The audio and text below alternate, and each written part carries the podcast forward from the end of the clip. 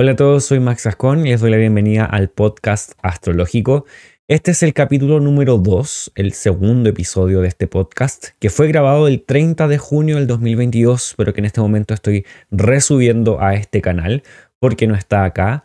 Así que quisiera que tuvieran acceso a lo que grabamos junto a Gonzalo Herrera ese día. Y este podcast habla acerca de el ABC de la astrología, que es lo esencial saber para poder acercarse a la astrología, conocer de ella y aprender. Así que aquí va.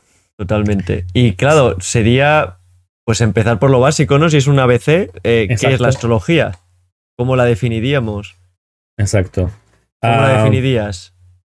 Bueno, como hablamos también en, el episodio anterior, cuando también hicimos un pequeño eh, resumen de lo que es la astrología, podríamos hablar de esta relación simbólica que hay entre el cielo y la tierra, entre lo que sucede en el cosmos, en el universo, eh, en las estrellas que alcanzamos a ver, en las que se mueven y las que no se mueven, eh, esa relación o simbología con lo que sucede en la tierra. Conocemos que el término astrología, al menos en español o al menos en, la corriente occidental eh, donde vivimos, eh, podría significar algo así como el estudio de los cielos, el estudio de las estrellas, eh, qué es lo que las estrellas tienen para decir, una cosa así, dependiendo de quién lo diga, pero eso a grandes rasgos, si hablamos así muy macro acerca de astrología.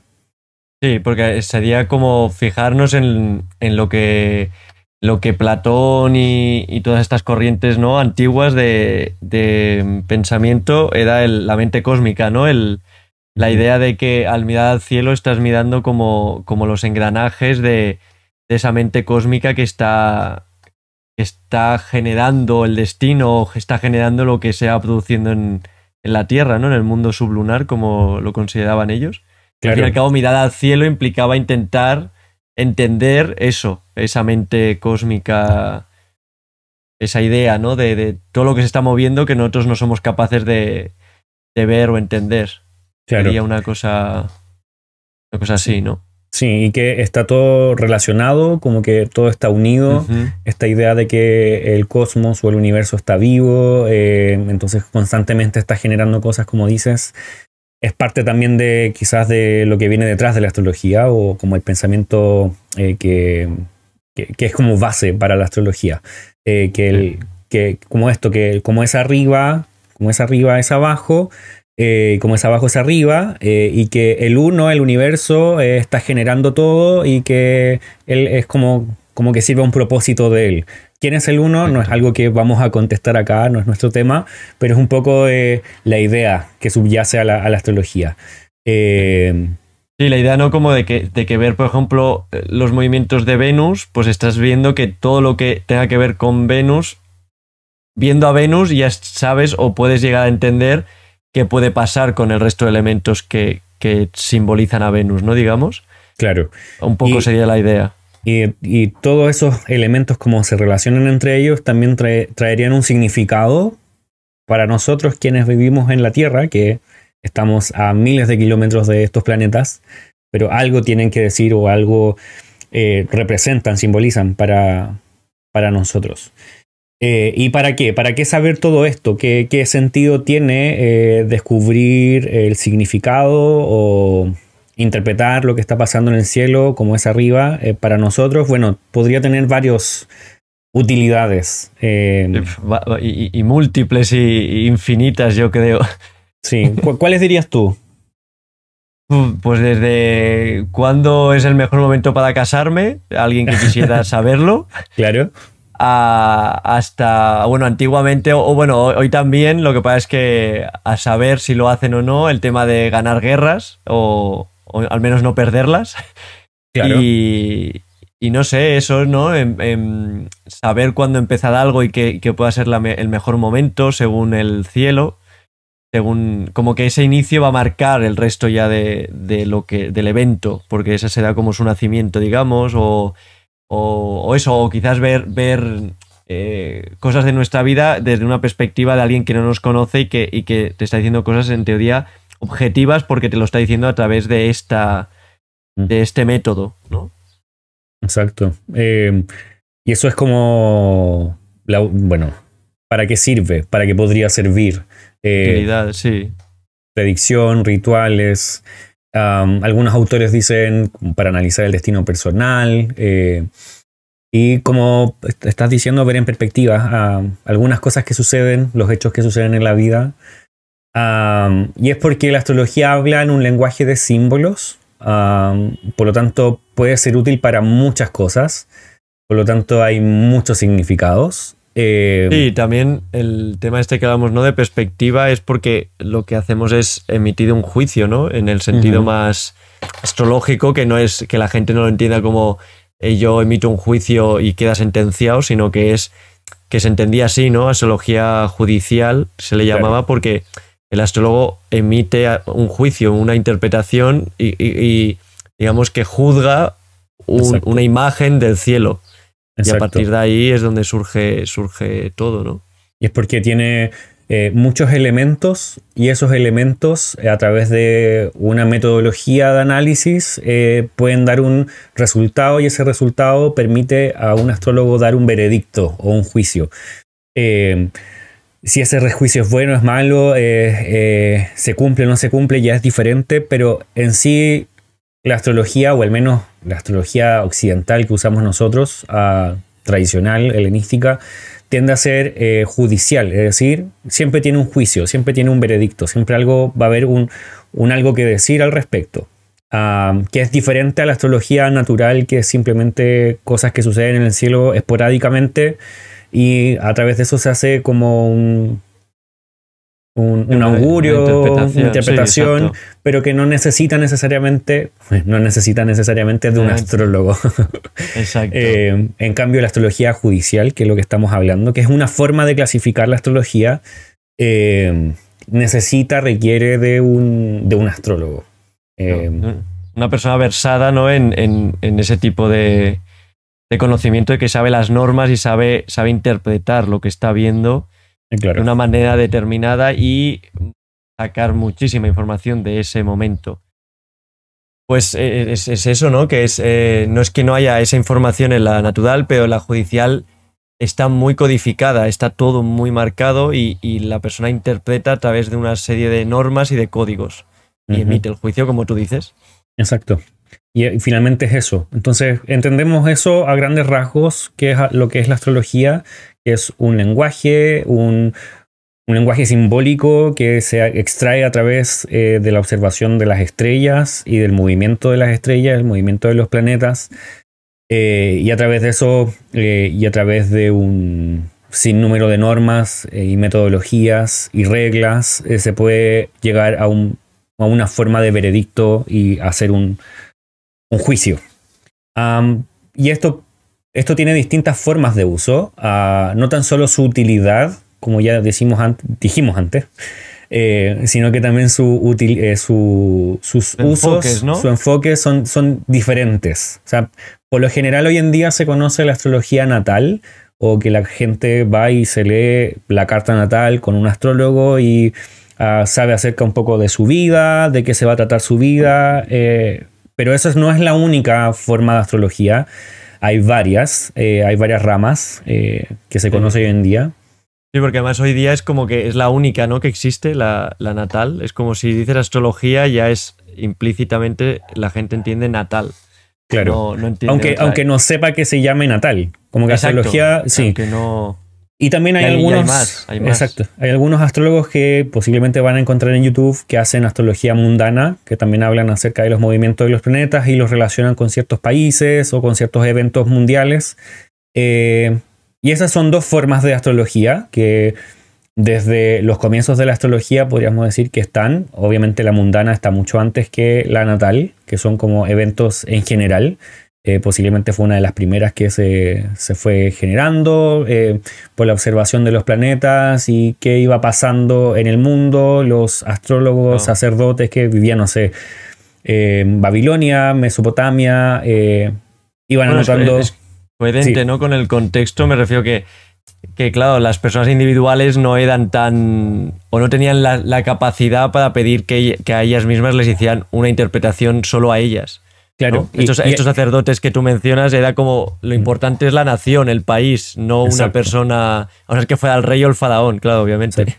Y, tampoco existía la noción de que se podía hacer natal, porque no había sido necesaria, porque el trabajo del, astrólogo estaba mucho más ligado a los reyes, estaba ligado a las naciones, que estamos hablando del periodo antes del año cero, em, eh, cuando eh, antes del imperio griego, cuando estaba el imperio babilónico, cuando Mesopotamia era parte grande del desarrollo mundial, podríamos decir, o de la historia occidental, podríamos decir.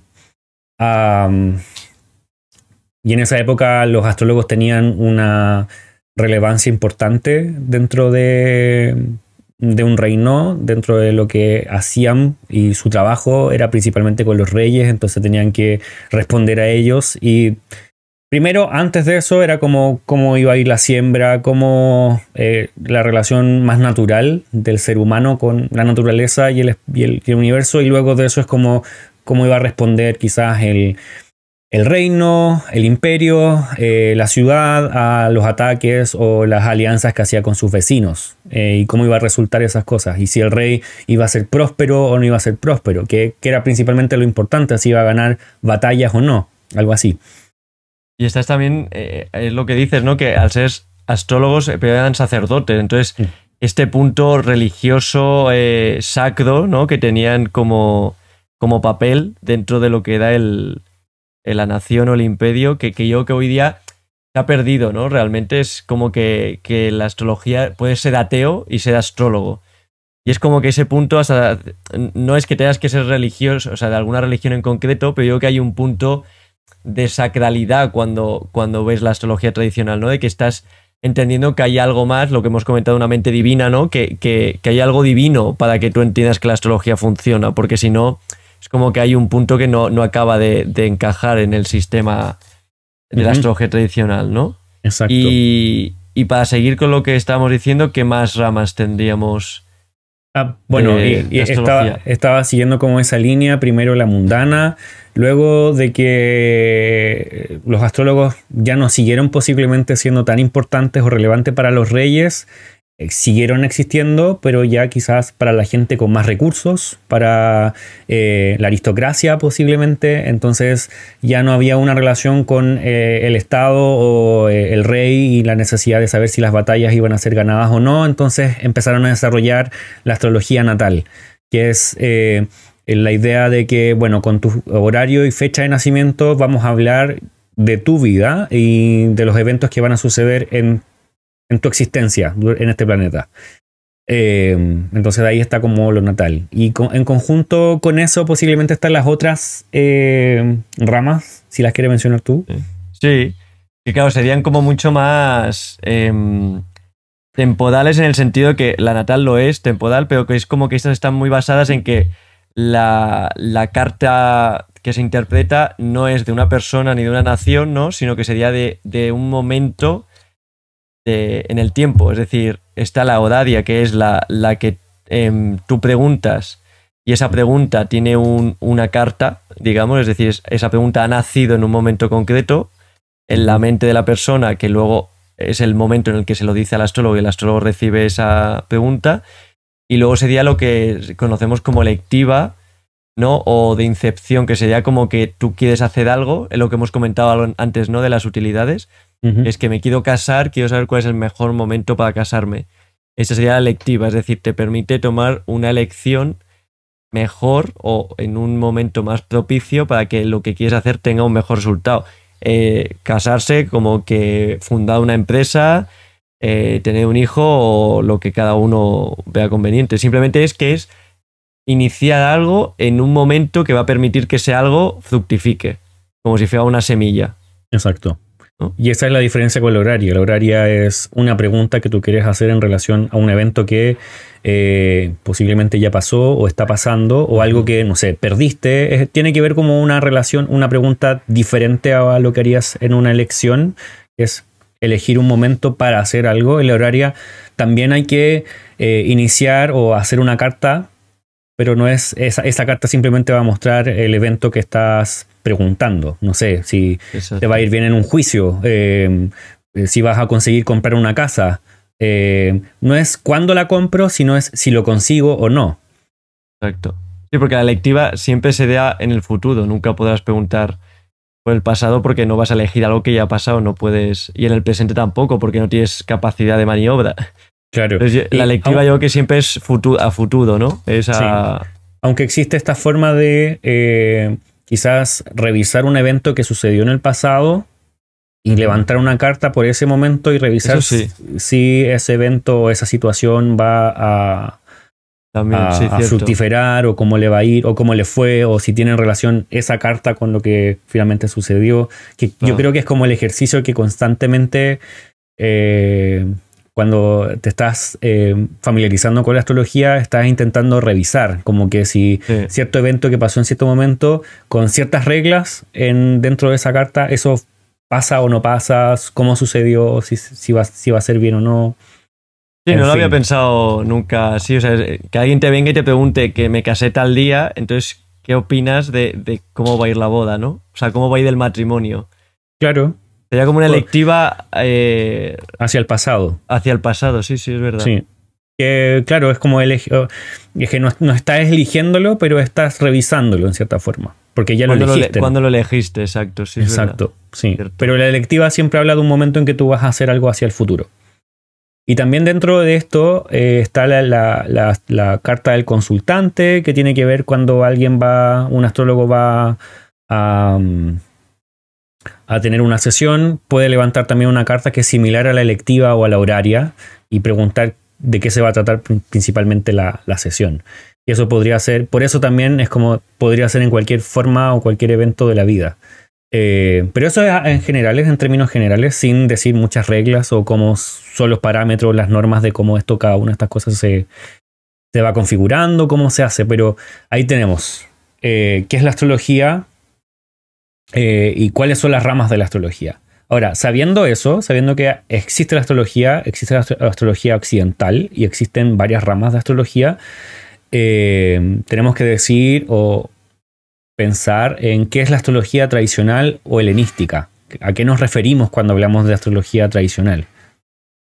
Y que, y que incluso dentro de estos dos conceptos hay gente que no metería, o sea, que la tradicional para ellos o ella sería una astrología y la helenística otra. ¿Por qué? Porque la helenística es un momento concreto de la historia de la tradicional y además tiene reglas, o sea, tiene como una base de normas y reglas que luego a lo mejor en la época medieval renacentista se han ido desarrollando o aumentando más que desarrollando, que si, si te basas eh, firmemente en la helenística, no utilizas porque no, no, lo que ha pasado después ya no lo tienes. Entonces no, lo, no, lo, requieres porque eh, o sea, la helenística se basa ya en esas normas ya creadas en este periodo, ¿no? Diríamos. Sí. Sí. Entonces, algo importante entender es que cuando hablamos de tradicional, posiblemente no hablamos de eh, la, ¿cómo se llama? Como la, idea, la idea conservadora o tradicional. Exacto. O la política. Exacto, los conservadores. Exacto. Tradicional simplemente se refiere a que obedece a una tradición que una corriente, ¿no? Exacto, exacto, eso mismo. Hay unos autores, unas obras, un, seguir algo, ¿no? Que, va de. que tiene un origen y que van siguiéndolo una serie de personas porque eh, tiene una base y, lo que pienso yo es porque funciona. O sea, es decir, si, si la gente lo va. O sea, hay una tradición es que se va. Hay algo que va, que va mm, constatando que lo que el autor previo ha dicho el autor siguiente lo ha, lo ha constatado y ha dicho, ah, pues sí, ¿sabes? La tradición continúa. Exacto. Y Sería esa la idea. Esta tradición o corriente, al menos occidental, da la impresión de que primero es helenística y luego pasa como a lo medieval perso-arábico y a lo medieval europeo y luego a lo medieval, desde lo medieval a lo renacentista, eh, hasta que ya se difumina y viene la corriente más moderna que si lo, lo, como, como, que lo aclaráramos, es como que son varias tradiciones, eh, pero que se diferencian de la moderna. Entonces la moderna es una tradición que proviene o una corriente que también proviene de la helenística como todas las demás, pero que ha tenido su forma y casi ya parece una tradición diferente. pero también sería una tradición, solamente que es una tradición moderna, contemporánea, que lleva un par de siglos desarrollándose. Otras tradiciones que existen puede ser la védica, que posiblemente se ha mantenido mucho más eh, dentro de como de un parámetro donde se mantiene muy, muy similar a, a sus y que ha tenido quizás la- las influencias o los desarrollos que ha tenido la, la occidental, ¿no? Claro. Porque su es- historia tampoco ha sido tan inestable. Aquí ha sido como muy. Como momentos de olvido, ¿no? O de, o de que se Mm. han perdido prue- o sea, obras y que ha habido como un, un casi. una casi rotura, ¿no? De, de esa. de ese cauce, de esa cuerda. Claro. Y allí en, en lo védico parece que todo ha continuado mucho más fiel o más visible. Claro, a lo mejor aquí también podemos pensar que es que todo se escondió y, y ha, y ha quedado lo que ha quedado. Claro, y también la tradición védica, si no me equivoco, como obedece a una tradición religiosa también, de, o sea, de una, una tradición en conjunto con una religión. Entonces, esa religión también se ha mantenido similar posiblemente.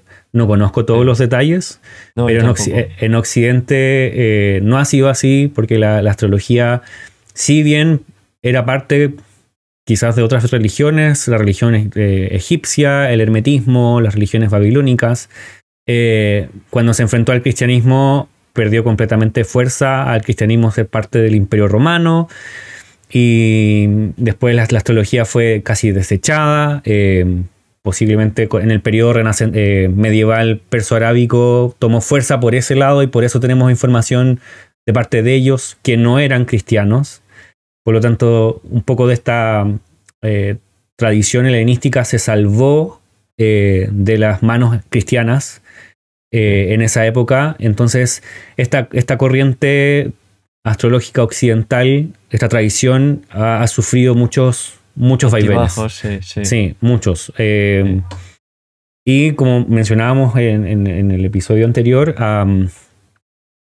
hoy en día se están recuperando o se están trayendo a la luz muchos libros que no habían sido traducidos am, directamente desde el griego, desde los idiomas originales, a, bueno, en este caso el inglés, que es el, el inglés es el, el idioma que es más fácil eh, transportar la información hacia distintas personas aquí en, en este momento en el mundo. Eh, ojalá también lleguen al español pronto o que ese trabajo se haga, pero primero están llegando al, al inglés hace ya un par de décadas. Entonces la, la tradición helenística en base a eso se ha recuperado.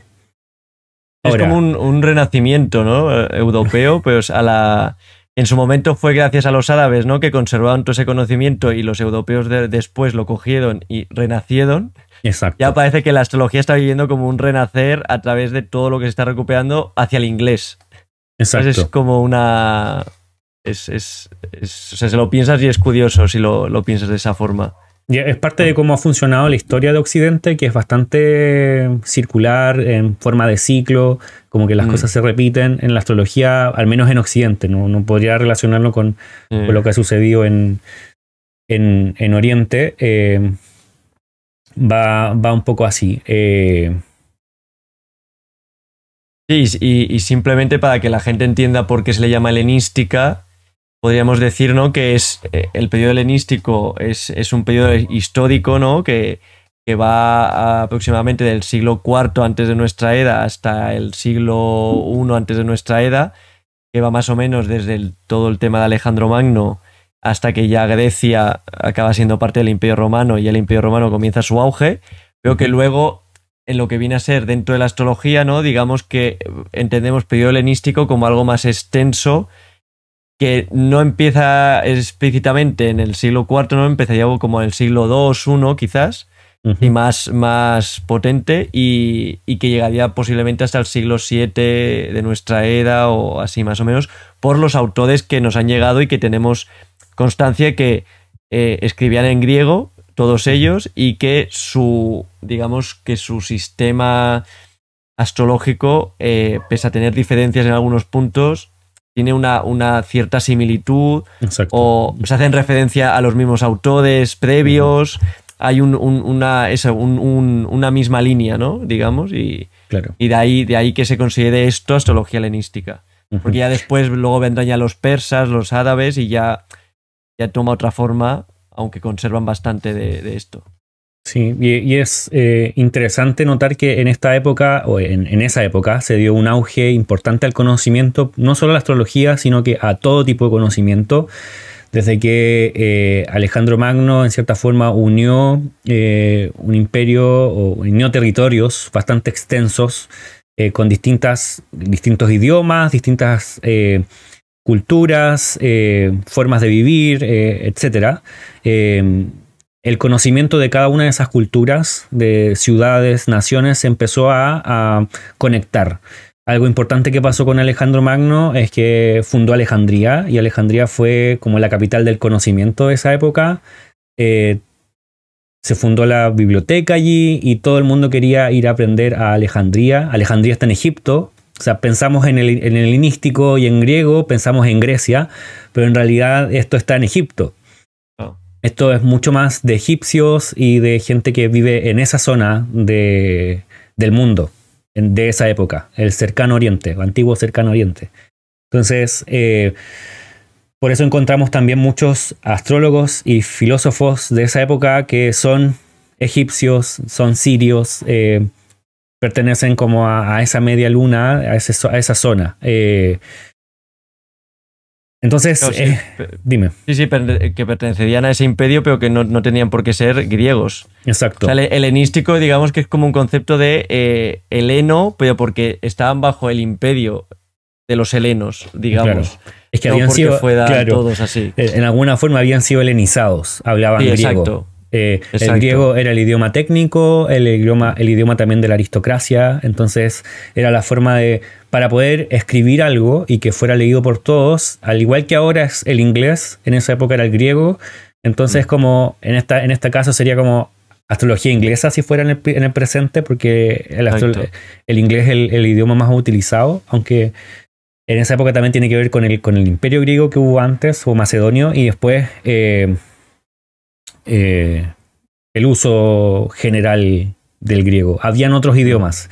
La gente hablaba otros idiomas en su vida normal, pero utilizaban el griego para que sus escritos, sus libros, llegaran mm. a, otras personas y pudieran ser entendidos.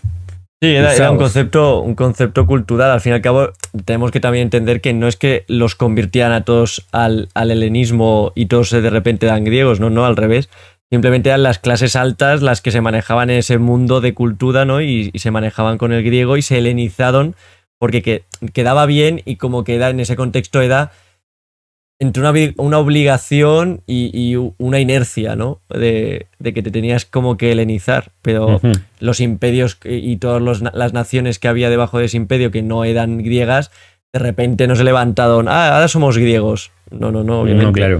Mm. Estamos hablando de eso, lo que tú dices, ¿no? Un uso del griego, una, cultura que, empieza a absorber, pues como todos estos mm, mitos griegos o, toda la idea esta de los héroes, ¿no? Griegos, todo el tema de Troya y todo esto, las clases altas sí que lo absorben y lo van como, como haciendo suyo porque es parte de ese lote cultural, ¿no? Digamos. Claro. Y, y así podríamos decir que, que es esto, ¿no? Este periodo.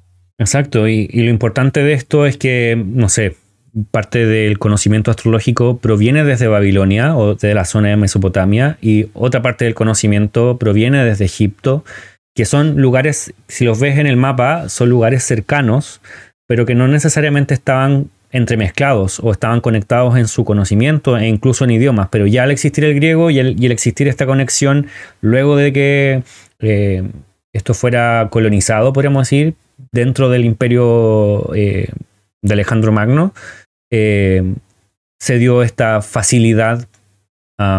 y es importante también porque hay conceptos que nosotros tenemos hoy en día de la astrología helenística que se mezclaron, pero vienen desde la astrología babilónica y otros que vienen desde la astrología egipcia. Eh, entonces tienen trasfondos diferentes que logran entremezclarse y logran fundirse de una manera eficiente, podríamos decir. Y ahí está el trabajo de los primeros astrólogos. Cuando generaron esta astrología helenística, eh, viajaron o eran viajeros. Por ejemplo, Valens, como ya dijimos en el episodio anterior, eh, él fue un viajero y que recorrió lugares y que estuvo con hartos maestros.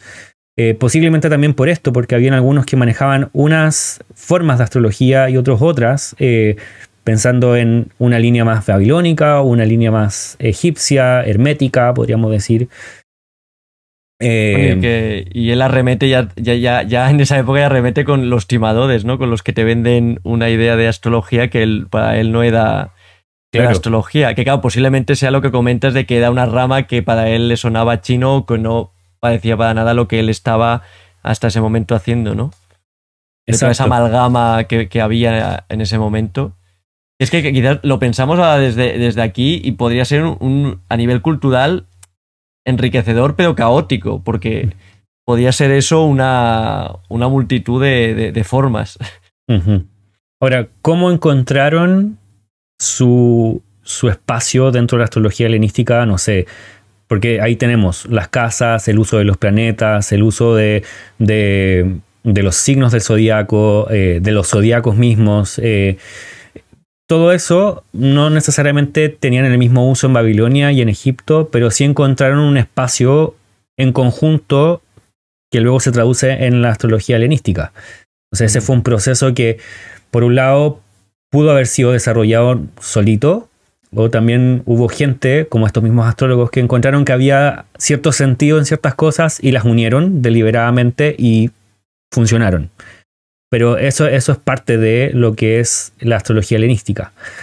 Eh, y lo importante es que la astrología helenística se distingue de otras astrologías, ah, quizás de otros lados del mundo, porque es horoscópica. Y es parte también de lo que nosotros tenemos como nombre de nuestro podcast, que es horóscopos. Eh, horoscópica quiere decir que se basa en el ascendente, eh, que usa el zodiaco, que usa las casas o lugares, que usa planetas, configuraciones y eh, se configura de esa manera. O sea, una, una, astrología es horoscópica porque usa todas esas cosas. y eso se mantiene posiblemente hasta hoy. Dentro de nuestra cultura astrológica presente también está. ¿Se usa distinto? Posiblemente sí, eh, pero es algo que se consiguió en esta época. En la época helenística ya la astrología tenía todos estos elementos. Incluso hasta, hasta la astrología moderna, que, para muchos eh, ya marca un antes y un después, ¿no? Digamos, en el siglo XIX, que es cuando es como que es su inicio, sigue utilizando este, esta manera de configurarse, ¿no? Aunque luego haya cosas que las ha cambiado, les haya quitado más importancia unas cosas u otras a lo demás, planetas, signos, aspectos eh, y zodiaco sigue estando como parte intrínseca y vital de, cómo interpretar una carta, ¿no? Eso no ha cambiado. Ha cambiado muchísimo más toda una serie de cosas, pero es, e, esos elementos básicos siguen ahí. Es lo que tú dices. Entonces, eh, la astrología helenística, eh, eso a grandes rasgos desde dentro de la historia de, la astrología helenística. Y lo principal es que es horoscópica, porque eso la distingue, eso la, hace en cierta forma única, porque aquí se desarrolló eso. Eh, que se use el horóscopo, la casa 1, eh, que venga desde Egipto el uso de las casas o los términos y que venga desde Babilonia el uso de los signos. Todos usaban los planetas. Los nombres de los planetas ya es quizás asunto de otro, otra discusión, porque no se usaban necesariamente los mismos nombres. Em, y las deidades asignadas no siempre tenían las mismas cualidades, aunque tenían cualidades similares. Si quizás babilónicos, o asirios, o griegos, o egipcios, o lo que terminó siendo romano. Eh, había además era, como una inercia que tenían ellos siempre, ¿no? De absorber todo lo que venía de otros panteones, ¿no? Intentar como pegarlo a, los suyos. Y decir cuál es, cuál es el que se parece más. Pero si analizamos uno por sí solo, no es necesariamente igual al otro. Eh, y tampoco significa que el planeta sea ese dios, sino que tiene una relación porque los, los mesopotámicos babilónicos le pusieron al planeta que nosotros conocemos como Júpiter, le pusieron el dios tal dios, que es quizás el dios más parecido a Júpiter, si no me equivoco es Marduk. y ese dios suena Marduk. Marduk y se parece a Zeus y Zeus se parece a Júpiter, eh, pero no necesariamente ellos tres son iguales y no necesariamente esas son las cualidades que tiene el planeta en la astrología helenística. Exacto. O sea, que no es un ciclo de. O sea, no los ciclo. El, ciclo de mitos que tiene cada deidad no explica o justifica las, los significados que luego se le dan a ese planeta en concreto. Mm. Es como que son dos corrientes que van. que se relacionan, pero que las significaciones astrológicas de un planeta tienen que ver con una serie de cosas y luego los ciclos de mitos de cada dios tienen otro tipo de. Aunque haya puntos en que dices, ay, pero se padecen ya, pero no, no. No. O sea, no, no, creo que sea correcto justificar una serie de significaciones con el mito que corresponde o la naturaleza que se le daba a tal dios que tenía el mismo nombre. Exacto. Como que iban, iban separados un poco. Exacto. Eh, y de ahí el hecho de Quizás eso es algo que hoy en día sí se escucha, como, como es un planeta relacionado con el mito, pero si vamos a los libros helenísticos, los planetas llevan el nombre del planeta o son relacionados con el dios. Es como esta es la estrella de Zeus, esta es la estrella de, Cronos, de Saturno, pero no significa necesariamente que es Saturno, eh, sino que es la estrella que que muestra los significados más similares a posiblemente Saturno. Pero en los libros no vamos a encontrar nunca, eh, bueno, Saturno es así porque el dios Saturno, dios Cronos, eh, se comportaba de esta manera y esto, esta es su mitología. Nosotros encontramos otra forma de relacionar o, de entender al planeta. Eh, que tiene que ver más bien con la observación del planeta y el como el comportamiento durante siglos, vamos a decir, hacia, hacia atrás, se vio relacionado ciertos hechos con ciertas eh, cualidades que podían traer o simbología que podía traer un planeta. Entonces, Saturno termina, termina trayendo sus significados, no necesariamente por Saturno o Cronos, más bien por la observación del planeta, que tiende a ser similar con Saturno posiblemente en algunas cosas, en su mitología quizás, pero esa no es la parte importante. No sé si... Sí. Sino que estaba pensando que además el, ejemplo más claro, por ejemplo, es, es la luna. Que, que, por ejemplo, la luna, que podríamos decir que, que, que, en el panteón griego se podría relacionar con Artemisa o en el romano con Diana, en ningún momento te habla de caza o de, eso, estas ideas a lo mejor más, más bélicas que tenían estas deidades lunares y tal. Mm. Entonces, eh, son como que, hay, hay, pequeños detalles que no encajan en, en, que no unen del todo, o que por ejemplo en Babilonia el, el dios lunar fuera masculino y, y, tuviera otras connotaciones, ¿no? Exacto. En ese sentido y, es... y, en, Egipto también el dios lunar, Tot, eh, que también es mercurial, Sí, exacto, eh, tiene esta doble de calendario, ¿no? Y de, y de erudito, digamos. Exacto, entonces ah. eh, no necesariamente siempre el significado del planeta proviene desde el dios que tiene asignado el nombre al planeta. Eh, sí se relaciona, posiblemente sí, pero no es una regla absoluta y tajante. Exacto, sí, porque además también Ada, relacionándolo con esto, ¿no? Si cuando Ada nos metamos que sería como el siguiente punto, ¿no? De los planetas, un poco explicarlos y, demás. Eh, lo vemos en el Sol y en la Luna, que, que, en el panteón griego no son los reyes del panteón, digamos, porque en el panteón griego es Zeus, el, que maneja el cotarro, y, y, digamos que su esposa. Pero luego en la astrología es el Sol, que estaría relacionado con Apolo o con, o con Helios, y luego la luna, que sería Diana o Artemisa, los que hacen de reyes de, digamos, de, este panteón astrológico, por decirlo así. Júpiter pasa a ser un subordinado del Sol. Entonces, ya no, ya también la relación jerárquica cambia en, este sentido, ¿no? Entonces ya no, encaja en el, en el, tema mitológico. Para poder decir, ah, es que eso es así porque es el mito. No, porque luego ya hay cambios, vemos cambios, ¿no? Mm, claro. Eh, y por eso eh, en astrología quizás nos olvidamos, o en astrología helenística nos olvidamos un poco de los mitos eh, y hacemos un poco más de caso a lo que dicen los astrólogos y los significados que ellos dan a los planetas. antes que revisar el mito. Es bueno saber el mito, sí, por cultura general, por conocer la, religión, podríamos decir, o las creencias que habían en esa época, eh, pero no, no manda. No, los mitos no, no, mandan a la astrología, la astrología es, es por sí sola, podríamos decir. Sí. porque además podríamos también decir que, que si hablamos de religión y demás, hay una parte de la astrología helenística que bebe mucho de, lo, estoico, ¿no? Del estoicismo, de toda la idea de destino y demás, que no se tienen constancia, que no se tienen constancia dentro de, la idea cuando se analizan hoy día los planetas. Se obvia por completo la idea de estoicismo y demás, solo se ven los mitos. Cuando en, en la época helenística el estoicismo influyó muchísimo en, en la aceptación de la astrología y en, y en, la idea que subyace, ¿no? De destino y de aceptar el destino y de por qué es útil la astrología.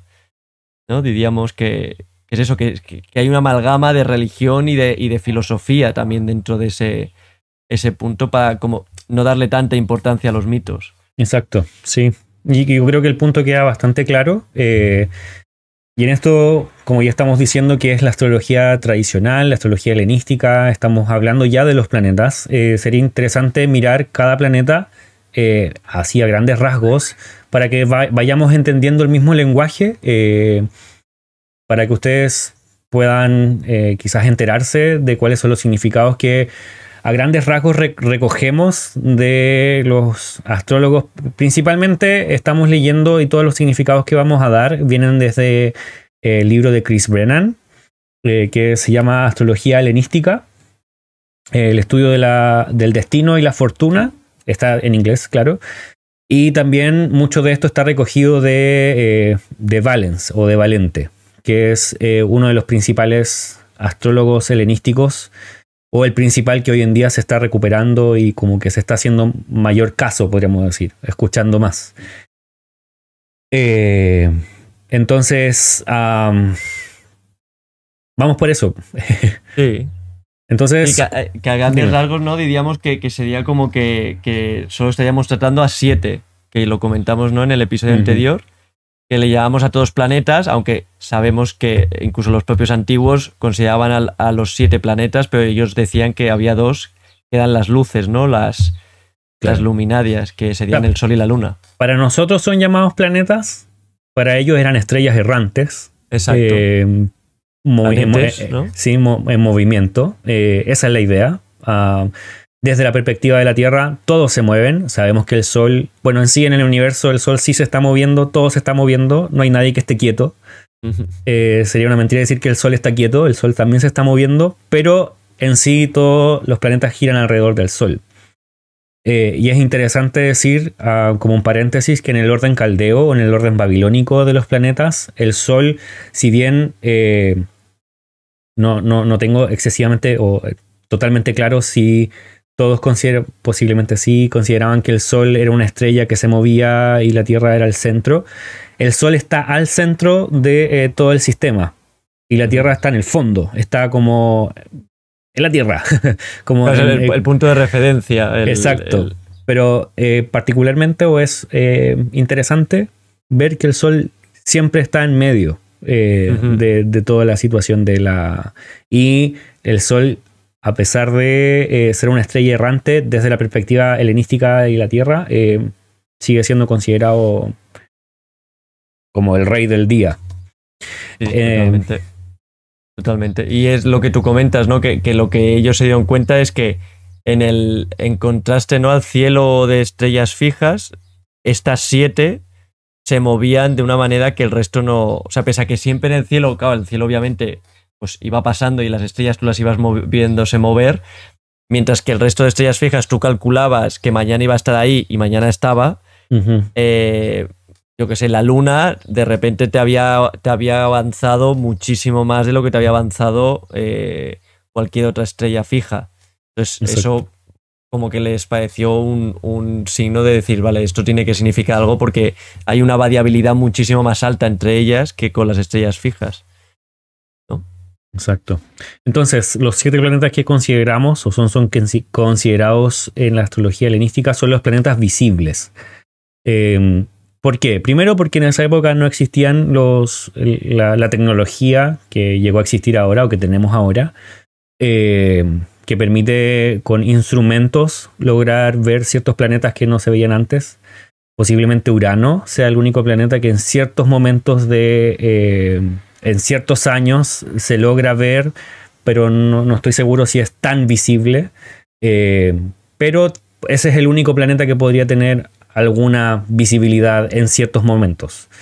Eh, pero no es, eh, no, es tracleable, o no podemos decir cuál es su camino como los otros. Eh, que sí son visibles y que por lo tanto al ojo humano fácilmente son reconocibles y se puede decir cuándo van a estar en cierto lugar y bajo ciertos cálculos tener claro su posición en el cielo. Y que también conecta ¿no? con el paradigma que hemos ido explicando y que vamos siempre hablando, ¿no? De que eh, la mente cósmica, todo lo que emite luz, eh, es, se puede entender o puede mínimamente como apreciarse o, analizarse o, predecir, y todo lo que está en la oscuridad es algo que a la mente humana le es totalmente ajeno porque no puede ni siquiera verlo a ojo desnudo. Entonces, como que esa parte también del paradigma eh, ya elimina todo aquello que no puede, no se puede ver, porque no, no, está dando una luz hacia, hacia la Tierra. Entonces, literalmente es eso, ¿no? Es como que al no estar iluminado, la mente humana no puede traer luz a esa zona del universo. O sea, no puede decir nada sobre eso. Por mucho que un telescopio te diga eso está ahí. Pero a nivel astrológico, paradigma, no, no, no tiene sentido utilizarlo porque no hay una, una capacidad del ser humano en, entender lo que además eh, es, muy, muy obvio en, la astrología moderna por los significados que se le dan, incluso que ellos mismos dicen que, es muy difícil entender, por ejemplo, a los planetas más allá de Saturno que no tienen luz, porque no, no son como, según ellos, fuerzas más allá de la capacidad de entender el ser humano.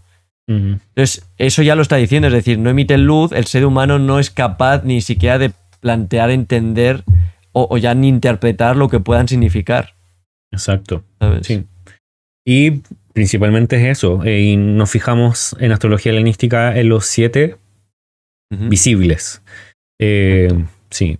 Hay astrólogos helenísticos que usan más planetas, en eso no hay, no hay restricción, no hay regla. Eh, pero el sistema en sí está construido, está armado de tal manera que, como ya hemos dicho, los significados necesarios que atribuyen significado a todas las áreas de la vida posibles están con estos siete. Y los cálculos que se abren sobre, que se hacen sobre estos siete, además del ascendente y todas las demás cosas. Entonces, ah, hay para mucho simplemente con estos siete. No se quedan cortos, ese es el tema no les falta significado. Eh, tienen todo el significado que necesitan tener eh, y si necesitas más, eventualmente, con ellos mismos puedes conseguirlos. Exacto. Y además que, han aguantado dos mil años, o sea, suficiente han tenido que dar de sí para aguantar dos mil años de, corriente astrológica. Y ese es el tema. Eh, han tenido una observación por muchos siglos. O sea, la astrología helenística no es la primera astrología que existió en Oriente, o sea, en, el antiguo cercano Oriente. Eh, es el resultado de la unión de otras astrologías que llevaban muchos siglos desarrollándose. No hablamos de dos, de tres siglos, hablamos de posiblemente más de un milenio. Eh, y un milenio, si lo pensamos hacia atrás, es hablar de, de, si hablamos de ahora, del presente, el 2022, es hablar de algo que se empezó o que ya llevaba desarrollándose antes del año 1000 para nosotros quizás ellos también tenían esa percepción de que la astrología lleva cientos, miles de años siendo desarrollada, eh, hasta que llegó un punto en que fue un, tema muy complejo, eh, eh, podemos decir, quizás complicado, pero que tiene, como ya hemos dicho, normas, reglas, y, pero es bajo la observación durante mucho tiempo. familias que se dedicaban completamente, eh, o linajes, podríamos decir, que se dedicaban simplemente a esto, a, observar. Bueno, por eh, ejemplo, Betius Valens lo comenta, ¿no? Que dice la palabra los antiguos. Que hace siempre referencia, o sea, pese a que luego da nombres, ¿no? Los, los, el mítico sacerdote y faraón que, se menciona y, otros nombres, pero hay veces que simplemente la mención es a los antiguos, como haciendo, haciendo referencia a una saga o a una especie de, de, como de Atlántida, ¿no? De algo muy lejano, muy, muy que se pierde en, el tiempo y que ni él mismo, yo creo que llega, o sea, conoce o sabe hasta dónde llega esa, esa saga, ¿no? De hecho, encuentro muy interesante que se mencione muchas veces a Abraham. Y Abraham eh, posiblemente es el mismo Abraham que se habla en la Biblia. Eh, y es un personaje que para esos años era muy antiguo. No, no era un personaje de hace uno o dos siglos. Ahora, no necesariamente se atribuían o se leía directamente a Abraham. En esa época estaba la costumbre de poner el nombre de alguien que no es el alguien que está escribiendo, para simplemente decir de qué corriente estás hablando, eh, qué línea de pensamiento estás llevando, o para que tu texto fuera leído. Exacto, tuviese, tuviese, fundamento, ¿no? Tuviese una, Un, nombre que lo avala. Exacto, entonces si yo sé que alguien eh, es importante, yo no voy a poner mi nombre, sino que voy a poner el nombre de la otra persona para que la gente lo lea y eh, el texto es atribuido a esa persona o a esa línea de pensamiento o a esa escuela. Eh, bueno, es la costumbre de esa época, no podemos hacer mucho de eso. Entonces quizás los autores reales no los vamos a conocer por nombre, a, menos que estén hablando ya más hacia después de, del primer siglo de nuestra era. Y bueno, y que también todo lo que estamos hablando es lo que decimos, como todo eso está en constante investigación y descubrimiento, a lo mejor dentro de cinco años mm, se descubre un papido, un pergamino, una tabla cuneiforme babilónica que eh, demuestra que ya la astrología tal y como la conocemos odoscópica empezó en el año 1000 antes de la era común. ¿Sabes? Que mm. siempre estamos, o sea, ahora mismo lo que estamos hablando es de lo que se sabe y con las investigaciones actuales. Y esto ha ido cambiando. En los años 80 se pensaba una cosa, en los 60 otra y ahora se sabe otra. Entonces, vete tú a saber lo que acaban descubriendo en, no sé, 10 años. Exacto. Ah, y, está bueno, está bueno hacer eh, esa distinción, a decir eso, porque eh, este conocimiento va constantemente en aumento y también va cambiando un poco las cosas. Eh, como por el mismo hecho que, hemos estado hablando de que hay varios astrólogos que se han, de esa época que se han traducido al inglés en, esta, en, en nuestra era también eso ha marcado y ha cambiado la dirección que llevaba la astrología, eh, desde una dirección más bien, eh, podríamos decir, de evolución álmica, podríamos decir, a un estudio más académico de la astrología. Eh, la astrología ha abarcado un, un, aspecto más de, estudio, de, necesidad de, saber normas, reglas, más que simplemente una forma más etérea, podríamos decir, que ha llevado como que, es como de los años 60, 70, o por donde venía la línea astrológica contemporánea. El hecho de recuperar todos estos textos y esta forma ha hecho que la astrología también tome una forma un poco más académica. Eh, no en la forma actual de, academicismo, podríamos decir, pero sí es como... Eh, ha tomado más fundamento, ¿no? ¿Te exacto. refieres? Que ha tomado como más... Está cogiendo como pilares digamos, en fuentes reales hasta cierto punto, ¿no? Sí. Hay, hay una. Puedes decir que tal texto dice esto. Y, no simplemente que, pues, que es lo que se ha hecho siempre o que, es, que, tú lo has visto y que se hace así.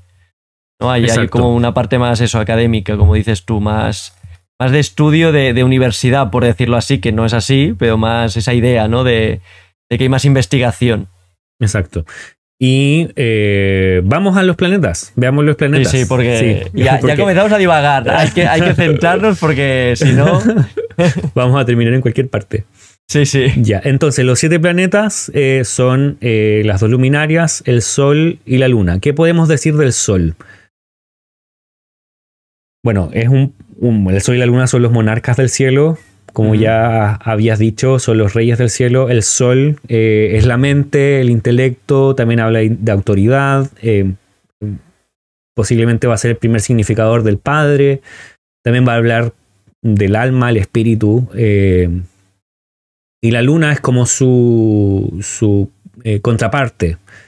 eh, es el, otro monarca o la otra monarca del cielo y habla más bien del cuerpo físico, eh, el temperamento, lo que proviene del cuerpo, que son, no sé, hoy en día sabemos que están las hormonas y que las hormonas están relacionadas con las emociones, lo sensitivo y también tiene su cuota de autoridad la luna, al igual que el sol, porque son ambos monarcas, reyes del cielo. Rey y reina, ¿no? Sería Exacto. la significación así Totalmente, sí, sí. Sería, obviamente podemos decir muchísimo más si te miras los textos antiguos, la cantidad de significaciones y elementos que asignan a cada uno es una lista. Pero digamos que para, es lo que, tú, lo, que tú has comentado, ¿no? Que para que entendamos una esencia ¿no? de cada uno, estas cinco o seis palabras ya nos, nos dan un poco ya la significación, ¿no? De, de qué pueden representar. Sí. El sol es la palabra latina, romana, eh, en griego podría ser Helios, Apolo. La luna es la palabra latina también. Eh, en griego es Selene, principalmente. Eh, y así cada planeta tiene su equivalencia. su alter ego. Sí, como que las podemos igual mencionar para que. Porque generalmente los libros, si uno va a los libros. Hay, autores que los, los, los, directa, o sea, como que los cambian al nombre latino, pero en general los nombres vienen con el, los libros vienen con el nombre griego. Así como no diría Sol, diría Helios. Eh, no diría Luna, diría Selene. Es parte de un dato acerca de la astrología helenística. Luego de eso tenemos los demás planetas. Saturno, ¿qué diríamos de Saturno? Que sería Cronos, ¿no? La, la variante griega sería Cronos y, sería como sus elementos básicos, pues obstáculos, aislamiento, ¿no? Restricción, todo lo que es eh, estéril o que pierde la fecundidad, ¿no? Eh, lo que digamos que seca. Eh, depresión, lentitud, ¿no? Trabajo, trabajo difícil o que cuesta. Y, todo lo que conlleva mucho tiempo, tanto hacerlo como que va a perdurar en el tiempo, ¿no? Digamos que estas serían las, las connotaciones así como que te dan ya la esencia de, Saturno, digamos. ¿No? Esta idea. Claro. Em, y también Saturno tiene esta idea de una luz eh, color café, porque así se ve en el cielo. También le, llamaban, le llamaban así como la estrella como no sé si café, pero quizás la palabra más, cercana es como café, como beige, un poco así, medio oscura. Y de ahí sus significaciones también más oscuras, así como más difíciles, más complejas. En el orden tenemos el Sol, la Luna, luego Saturno, luego viene Júpiter. Exacto, sea como su contrapartida, ¿no? De los dos grandes, ¿no? Uno el gran mm. maléfico y otro el gran benéfico, que sería Júpiter. Entonces, claro, este es como que rompe todo lo que el primero provoca, digamos. Este sería pues libertad o liberación de las ataduras, ¿no? De, todo aquello que, Saturno ha, constreñido o atado, ¿no? Eh, Saturno, eh, Júpiter lo libera o lo rompe. Eh, sería también eliminar los obstáculos, alegría, la idea de riqueza, la idea de, alianzas, de hijos, porque mientras que Saturno es como estéril o, o seca o quita fertilidad, Júpiter es todo lo contrario, da, fertilidad a hijos.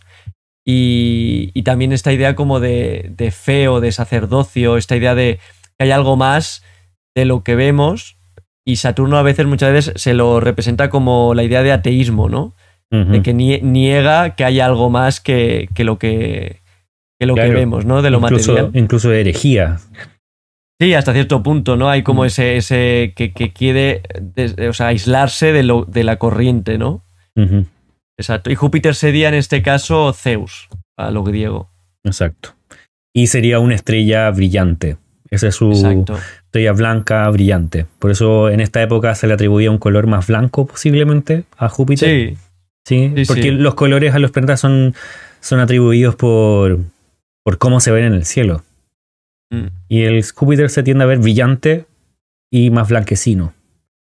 eso al respecto de Júpiter. Ah, luego tenemos Marte, que su contraparte en griego es Ares.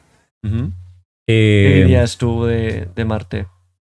Marte tiene como eh, una similitud con Saturno en que los dos son maléficos. por lo tanto, también los dos son. es parte de eso de que es extremo. tiene que ver con la guerra, con la violencia, con el aborto, con lo que recién mencionábamos también de que si, si Saturno es hereje, posiblemente hacia la, religión, las creencias, los dioses, Marte es insolente. ¿Y qué tiene que ver esa, esa insolencia respecto también de los dioses? ¿eh? El no hacer caso de, lo que los dioses digan, pensando también en el contexto de aquella época. Eh, habla acerca como, como, provocarlos, ¿no? También la idea está de, de, yo te, yo te, ¿no? Como dirigirse a Dios y, decirle, a ver si, si, eres capaz, ¿no? De demostrarme que existes, ¿no? Esta idea de insolencia, ¿no? Exacto. También tiene que ver con la infidelidad, relaciones sexuales, separación, eh, ambición. Eh, sí, bien esas cosas. También tiene que ver con artesanías de hierro, cosas que tengan que ver con metal. Eh, de ahí quizás el uso de la espada en la guerra. Marte se ve rojo en el cielo. Por eso Marte siempre atribuyó un color más bien rojizo oscuro, rojizo sangre, algo así. Sí, respecto de Marte. luego de Marte tenemos a Venus, que su contraparte en griego es Afrodita. Eh, que también es una estrella brillante, pero no es tan brillante como Júpiter. Eh, por eso también se describe como. Es parte de las razones posiblemente de, distinguirla como un eh, benéfico menor aunque también es parte de los planetas menores eh, o, es inferiores. Curioso, Que, también se le daban, no sé en qué ahora mismo lo tengo en la cabeza, ya lo mencionaremos cuando hagamos el episodio sobre ella. Eh, multicolor, le daban cierto, cierto rasgo al color multicolor, o sea, le consideraban este, este o sea, blanco, como has dicho, o, o cierta amalgama de colores, ¿no? Sí. Eh, bueno, de hecho se le, adjudica el púrpura de repente, pero es más bien por, lo que, por el significado que trae Venus, pero Venus en el cielo no se ve púrpura. Eh, o como Júpiter también puede ser púrpura. Eh, pero tampoco tiene color púrpura en el, en el cielo, sino porque es por la ropa púrpura y el valor religioso y económico que tenían en esa época. Entonces, Venus habla un poco también de eso, del sacerdocio, del deseo, de alegría, pureza. Eh, yo sé que para ti pureza en ese sentido tiene algo especial con respecto a Venus. Sí, porque es, algo como que me, parece muy curioso, ¿no? Que, hoy día Venus es tiene esa connotación sexual que la tenía para los antiguos, ¿no? Tú lo mismo lo has dicho, ¿no? Ese deseo, esa... Pero tiene Venus para los antiguos había un punto de que había una pureza de tanto a la hora de trabajar, que eran oficios limpios y demás, como una pureza, una pureza de, fe o de, o de sacerdocio, ¿no? De una persona que, que no, no mm, a nivel sexual o a nivel social no, no tiende al escándalo, no, no va a hacer nada que provoque eh, el, como digamos la, la, la crítica o el, o el, o el menosprecio porque está haciendo algo que no toca, ¿sabes? Y eso es algo que, que, es muy curioso, ¿no? Cuando ves las fuentes antiguas, cómo ha ido cambiando a lo largo de, del tiempo esa, esa connotación, ¿no? Que Venus hoy día se ve como mucho más la idea esa del deseo, de, las relaciones sexuales, pero no sé, ya se, ha omitido mucho esta idea, mm, mi, mi padecer, ¿eh? por lo que yo he ido leyendo hoy día, de, esa pudeza, ¿no? Que, los, que, además, por ejemplo, Betius Valens lo recalca mucho, el, toda esta idea de trabajo limpio, de, oficios limpios, de, mm de, que no hay mácula, ¿no? No hay, no hay mancha, tanto literal, de que no te manchas trabajando, como de que no te manchas en el alma, ¿no? A la hora de hacer algo. Mm. Y me parece muy curioso, muy, muy interesante. Y, quizás por dos cosas, porque son más como placenteros a la vista, algo mm. que es limpio, eh, a diferencia de algo que es más saturnino, que es sucio, eh, como ya dijimos. Y también algo limpio tiene que ver con lo sagrado, con que eh, las relaciones o el trabajo, los trabajos que están relacionados con Venus muchas veces tienen que ver con situaciones eh, religiosas, con hacer rituales. todo el armazón, la decoración, los adornos son parte de las significaciones venusinas. Eh, y si también a, un nivel económico también lo podemos relacionar que si, si piensas en oficios limpios, pocos son de clase baja. Normalmente ya implica un cierto nivel económico. Cuando haces algo que no te mancha o no te provoca ningún tipo de molestia a nivel suciedad, suelen ser ya oficios que te dan un cierto, una cierta reputación social y una cierta, un cierto nivel económico, ¿no? Quizás también hay esa idea de benéfico. Claro. Eh, y terminan relacionándose con oficios que tienen que ver con artesanía, con arte, con música, con cosas que son placenteras a la vista, al tacto, al gusto, a, todos los eh, sentidos. Eh, algo importante también es que tiene que ver con acuerdos y reconciliación, que es como la contraparte con Marte, que Marte tiene que ver con desacuerdo, con separación, con pelea, con discusión, con violencia, con no estar, no estar de acuerdo. Eh, Venus es todo lo contrario, es generar acuerdos, generar unión, algo que es muy similar también a lo que hace Júpiter, que Júpiter también une. Entonces ahí está estos significados de lo que Saturno y Marte destruyen, separan, Júpiter y Venus en cierta forma también lo pueden unir o lo pueden reconciliar. Eh, estamos hablando de significados en general, porque esto en cada carta puede, en cada carta natal, si hablamos de cartas natales, puede variar mucho. Pero estos son los significados, podríamos decir, como más simples o generales, esenciales, podríamos decir. Sí, totalmente. Sí, porque es lo que tú dices, ¿no? Con una carta natal puede ser Venus la que, estando tan desfasada, provoque conflictos o, intente arreglar algo y lo acabe estropeando del todo. Exacto. ¿no? Esta idea de que, de que en cada carta puede ser un mundo, pero este es lo que tú dices, es, su significado más esencial, más natural, digamos. Em, y el siguiente, Mercurio, que en que la otra parte griega es Hermes. Y es el más, el más divertido, vamos, el que más se sale de, de todo, porque es, el que más difícil, ¿no? A veces es de entender cuando te vas a las fuentes antiguas, porque ellos mismos lo dicen, ¿no? Que es versátil, es ambiguo, tiene estos cambios de que puede ser una cosa u otra, ¿no? y, y, además de eso, sí que hay esa relación con la educación, con el comercio, con los números, las matemáticas, que eh, por eso también hay una parte de, por eso es el planeta asociado en la antigüedad con, la astrología.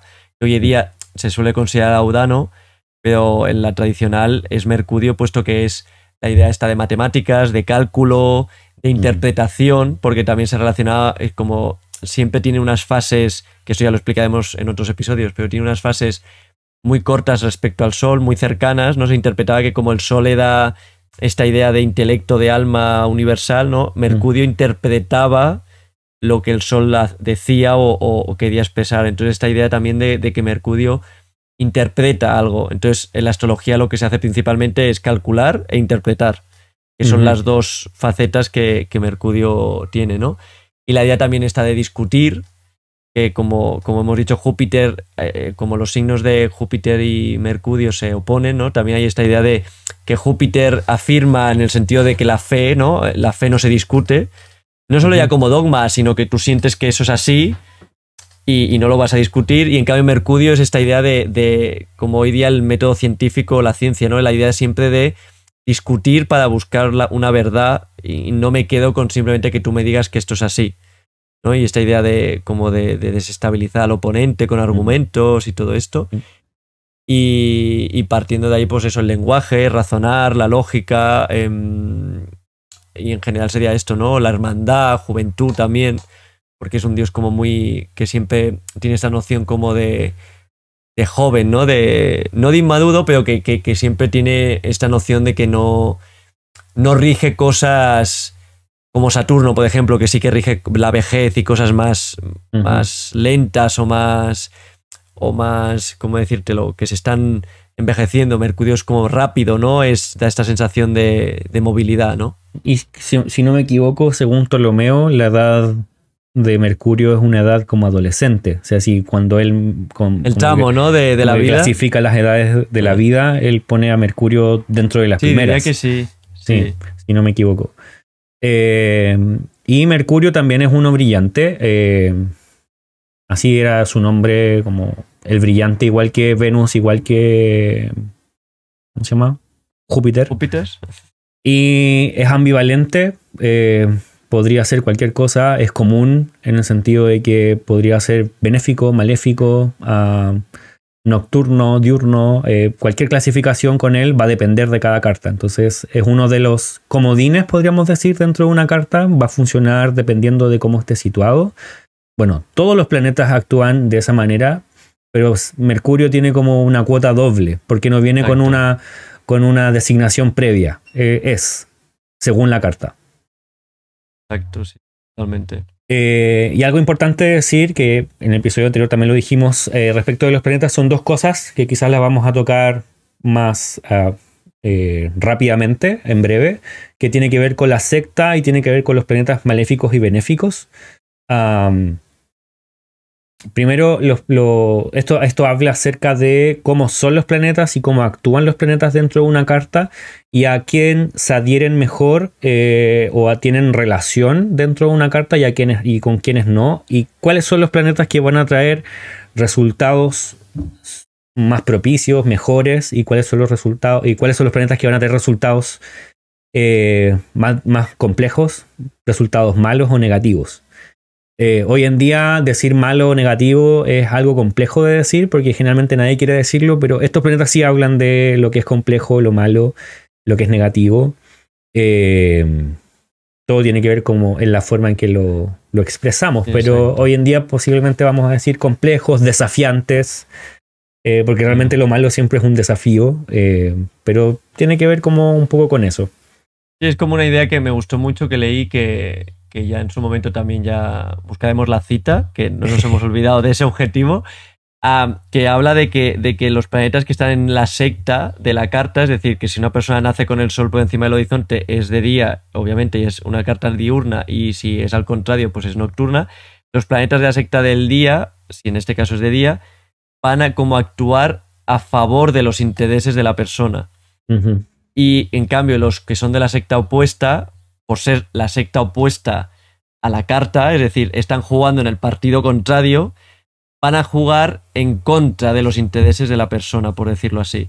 No como una especie, no, tampoco nos imaginemos una especie de partido de verdad, en plan de que no hay esta noción tan humana de, conflicto, quizás, pero a un nivel más, eh, ¿cómo decirlo?, más esencial, sí que hay esta idea de que tú, al haber nacido de día, eres parte de mi bando y en cambio tú al haber nacido de día estás en contra de mi bando, por decirlo así, de una manera que muy como una metáfora de que se coja la idea, ¿no?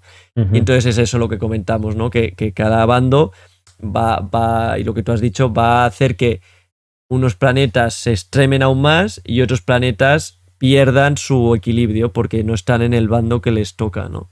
Exacto. Entonces, si mencionamos los planetas benéficos, son Júpiter, y Venus, y los planetas maléficos son Saturno y Marte. El Sol, la Luna y Mercurio quedan en, en entremedio, podríamos decir, quedan neutros eh, y van a depender del juicio de cada carta. Eh, cada carta va a decir si el Sol, la Luna y Mercurio están actuando de una manera más benéfica o más maléfica.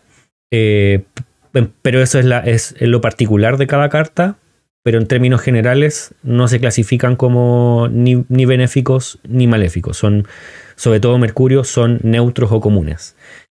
Eh, y algo importante que, que, es bueno decir, según lo que ambos hemos leído de, de Metra George, eh, es que si bien el planeta, los planetas benéficos y maléficos dan resultados o que son a favor de la persona o en contra de la persona, los planetas en sí mismos no son buenos o malos, sino que son eso, eh, actúan de esa manera, eh, trayendo significaciones dependiendo del simbolismo que representan. Exacto, es decir, las consecuencias que tienen en nuestro mundo, digamos, en lo que provocan, para nosotros es bueno o malo, pero no que ellos sean una entidad maléfica como hoy en día podemos entender, ¿no? Que, con mm. nuestra influencia, por ejemplo, cristiana, dices maléfico, ya puedes entender que Saturno representa al diablo, ¿no? Es, Exacto. es la idea de que se opone o trae una serie de dificultades y de, y de, y de, y de, nociones negativas para la vida y para la persona que para nosotros esas, esas consecuencias las consideramos negativas. Pero no que, el, no que Saturno esté rumiando, o sea, no esté ahí pensando qué te quiere hacer porque te quiere joder la vida. Exacto. No es esta la idea. Es, es- es diferente, es lo que provocan en, en- en esta realidad, en el, sub- en el mundo sublunar, como le, le decían los antiguos. No, no que ese planeta es- sea, sea maligno en, en- en sí. Exacto. Y quizás para cerrar este espacio de los planetas benéficos y maléficos, mencionar que en una carta de día, eh, Saturno es el maléfico que actúa más regular y Júpiter es el benéfico que actúa a favor de la secta, a favor de la carta, a favor de los intereses. Eh, en una carta de día, Marte es el que genera mayor problema, es donde están los conflictos y lo negativo, y Venus es regular, eh, porque Venus y Marte son los, son los nocturnos en una carta diurna. El nocturno en una carta diurna, que es el maléfico contrario a la, a la- a la secta, que es Marte, tiende a ser mucho más extremo. En cambio, Saturno eh, se tiende como a equilibrar, porque está esta noción o esta idea de que eh, creo que es Ptolomeo el que la, la desarrolla un poco, según la forma Sí, en que que él sí. veía, eh, diciendo que Saturno en el día se equilibra o se templa un poco, porque como es extremadamente frío y en el día está el sol, eh, se templa por el calor, podríamos decir. En- en- creyendo como que finalmente ese calor causaba que, que Saturno se templara. En cambio, en el día, Marte ya es caliente, se tiende a calentar aún más, por lo tanto es más conflictivo. Es todo lo contrario en la noche. En la noche, eh, Saturno es el contrario a la secta. Si la noche ya es fría, se tiende a enfriar mucho más. Marte es el benéfico, o sea, el maléfico que es parte de la secta, porque Marte es nocturno. Eh, entonces, eh, Marte tiende como a templarse, porque es caliente y en la noche hace frío o es fría. no es que la noche siempre haga frío. O hay Eh, como esa noción de que es húmeda, ¿no? También la idea esta de Exacto. que hay refresca. Exacto, entonces Marte como que tiende a templarse, tiende a equilibrarse un poco más, entonces ya no es tan maléfico como podría ser, incluso podría ser constructivo. Y eh, eh, Venus es la benéfica de la secta, por lo tanto ella es la que va a tener la, la mayor posibilidad de actuar a favor de la secta y Júpiter tiende como a regularse, a no ser tan bueno como podría ser. Eh, por eso podríamos usar que es un término más regular. Sí, exacto. Es- esos son como los, eh, los benéficos maléficos de cada secta y cómo se podrían usar en las sectas. Así que a grandes rasgos posiblemente lo van a olvidar ahora que lo escucharon, pero si quieren pueden volver a escuchar esto y lo pueden anotar, recordar y aprender. Sí. Y que como, como en todos los casos habrá un episodio o varios centrado solo en este tema, porque también esto que tú has comentado de Ptolomeo, también hay otras corrientes que intentan, o sea, justifican o argumentan esta idea de, de secta y tal por otras maneras. Entonces ahí hay material para, Para hablar de para muchas tirar cosas. y lo que, lo que haga falta, vamos. Sí, sí. Sí. Eh, pero ahora lo que estamos haciendo es, como ya hemos dicho, un, un- un breve resumen. Estamos intentando resumir Un breve resumen. Sí, porque igual es mucho, ¿eh? es mucha información. Entonces, sí, sí, sí. intentar resumir algo que es muy extenso para que eh, cualquiera que está escuchando por primera vez acerca de astrología tradicional y helenística entienda por qué eh, la usamos de esta manera y también entienda en qué términos vamos a hablar nosotros.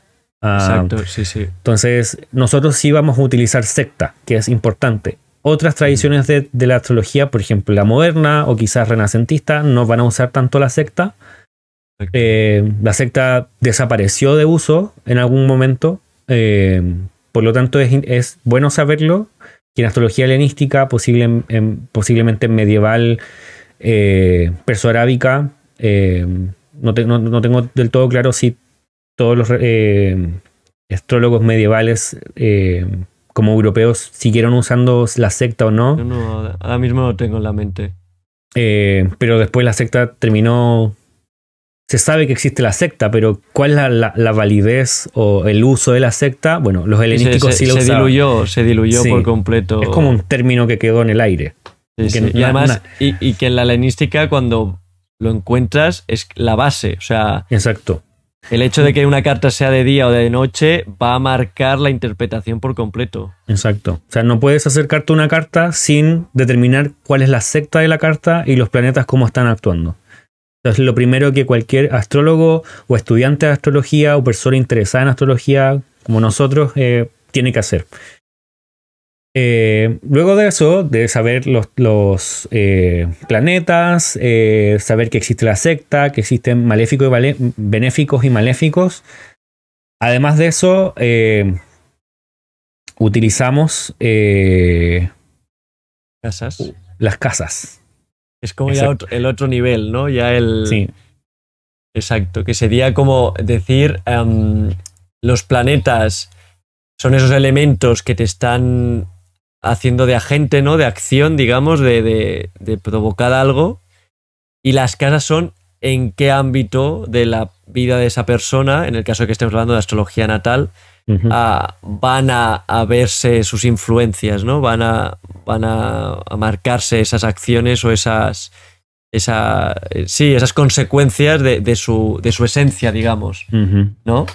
Entonces, ah, sería como que, que, como tú has comentado al principio, que el copos o el ascendente es el que estructura todo este sistema de casas, que en, la astrología helenística además la característica que tiene es que se, utiliza, o sea, descarta todos los sistemas de casas que se crearon eh, a partir de la época medieval, porque el que, el que tiene es el llamado sistema de casa signo, que es que cada, o sea, una vez que tú ya tienes el ascendente marcado, es decir, si el ascendente es cáncer, tú ya automáticamente tienes estructurado el resto de casas porque esa, cada casa es ese signo. Es decir, si cáncer es el signo primero o ascendente, Leo va a ser la segunda casa porque es el segundo signo, em, Virgo va a ser la tercera casa porque es el tercer signo, a partir de ese ascendente, y entonces a partir de ahí ya se estructura completamente la, la casa. No hay esta, este cálculo, digamos, variable de, de, casas ajenas a los signos, ¿no? Claro, como eh, si bien eh, quizás para la gente que ya maneja un poco más de astrología, en, la época helenística ya existían el sistema de casas de signos completo o sistema signo-casa. Eh, también existían los, sistemas cuadrantes, pero su uso, bueno, el sistema cuadrante y también de, de casas iguales, que son las formas de sistemas de casas que existen a grandes rasgos. Eh, pero los sistemas cuadrantes que hoy en día en la astrología moderna son los únicos que se ocupan. Eh, el sistema de signos completos o de casa, casa signo no se ocupa en astrología moderna. Perdón.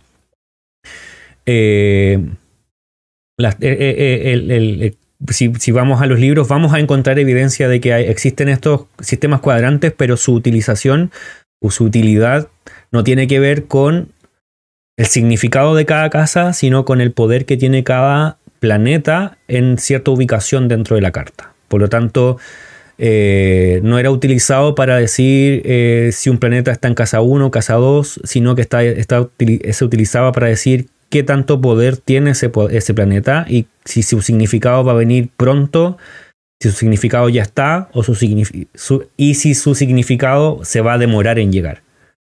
Algo así. Eh, y como dices tú, los planetas coinciden, o sea, las casas coinciden con los signos en, en toda su duración, podríamos decir. Todo cáncer coincide con una, una casa, todo Leo coincide con una casa.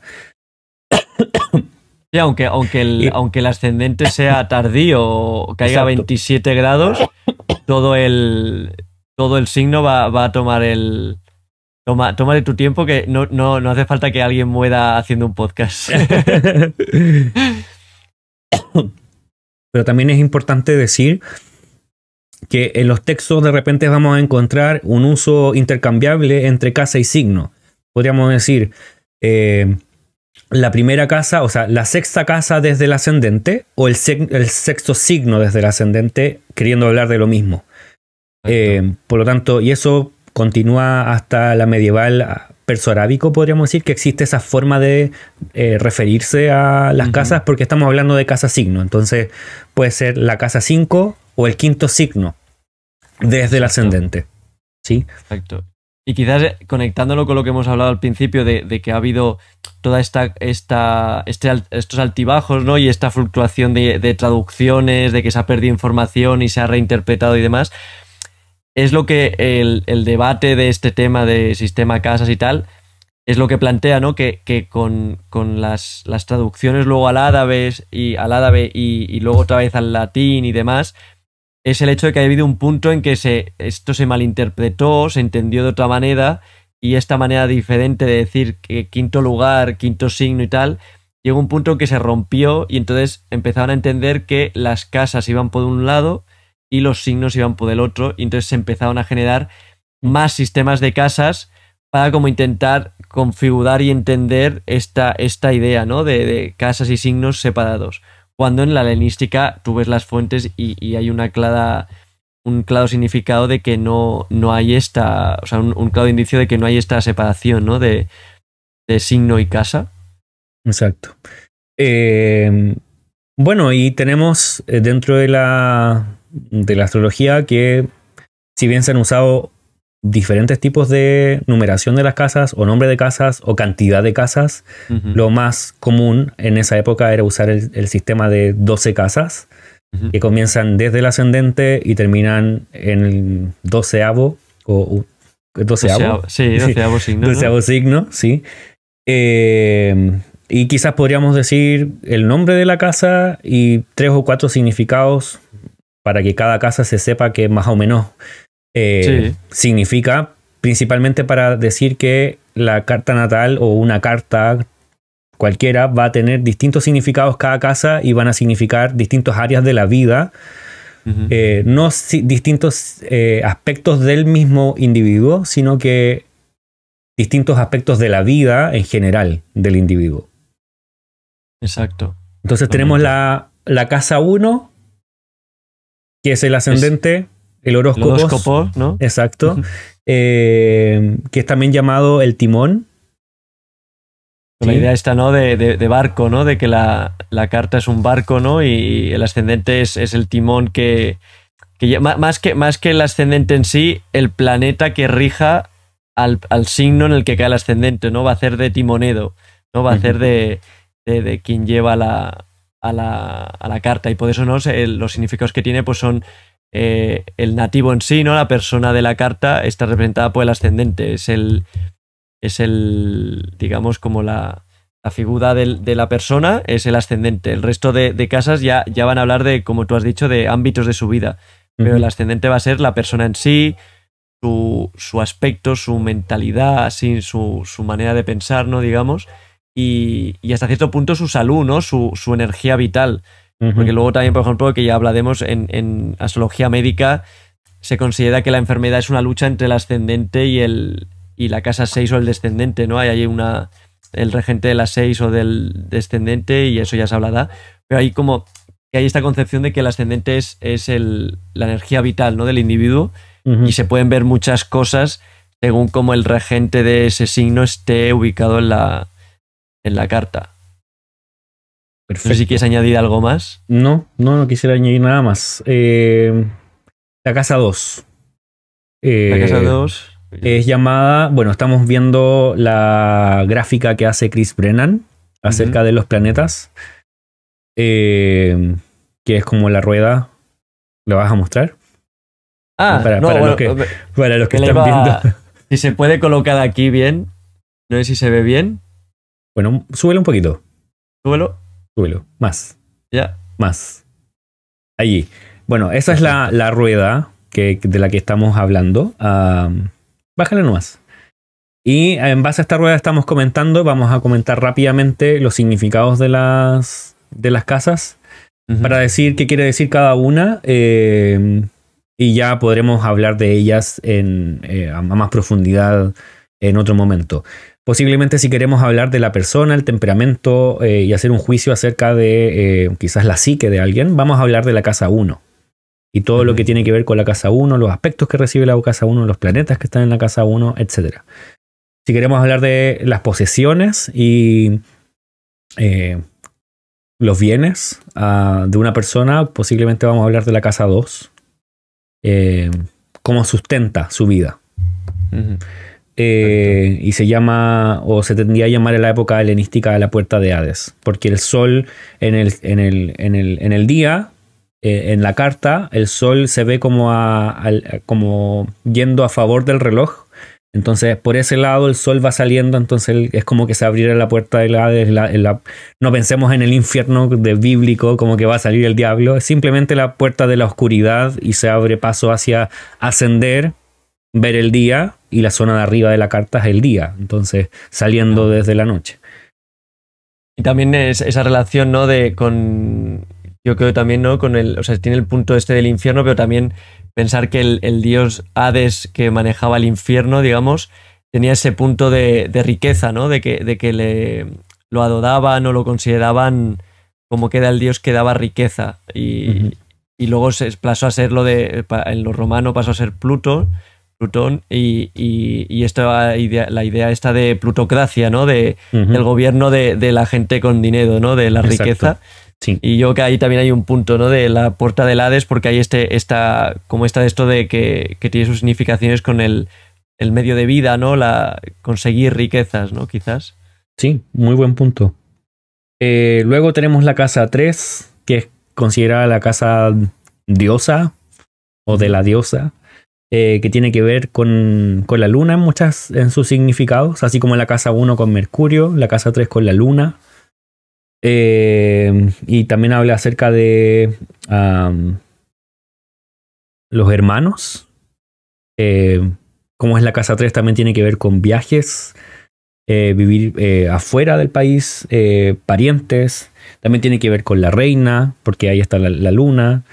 Eh, posiblemente también tiene que ver con eh, partes de la religión que son más internas dentro de la comunidad, eh, cosas o grupos como más de nicho, podríamos decir.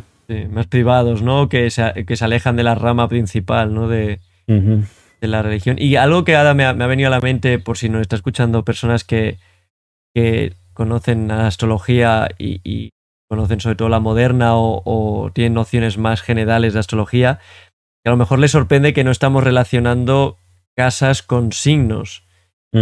Porque en la astrología tradicional y, en la helenística aún más, no había esta correlación de casa, casa signo 1, o sea, en plan casa A10 porque es el primer signo del zodiaco, casa 2 Taudo porque es el segundo signo del zodiaco no hay esta relación, no, no, los significados de las casas no tienen nada que ver con los signos, es decir, si el ascendente es Sagitario, la primera casa va a tener que ver con Júpiter, no con Aries en ninguno de sus conceptos.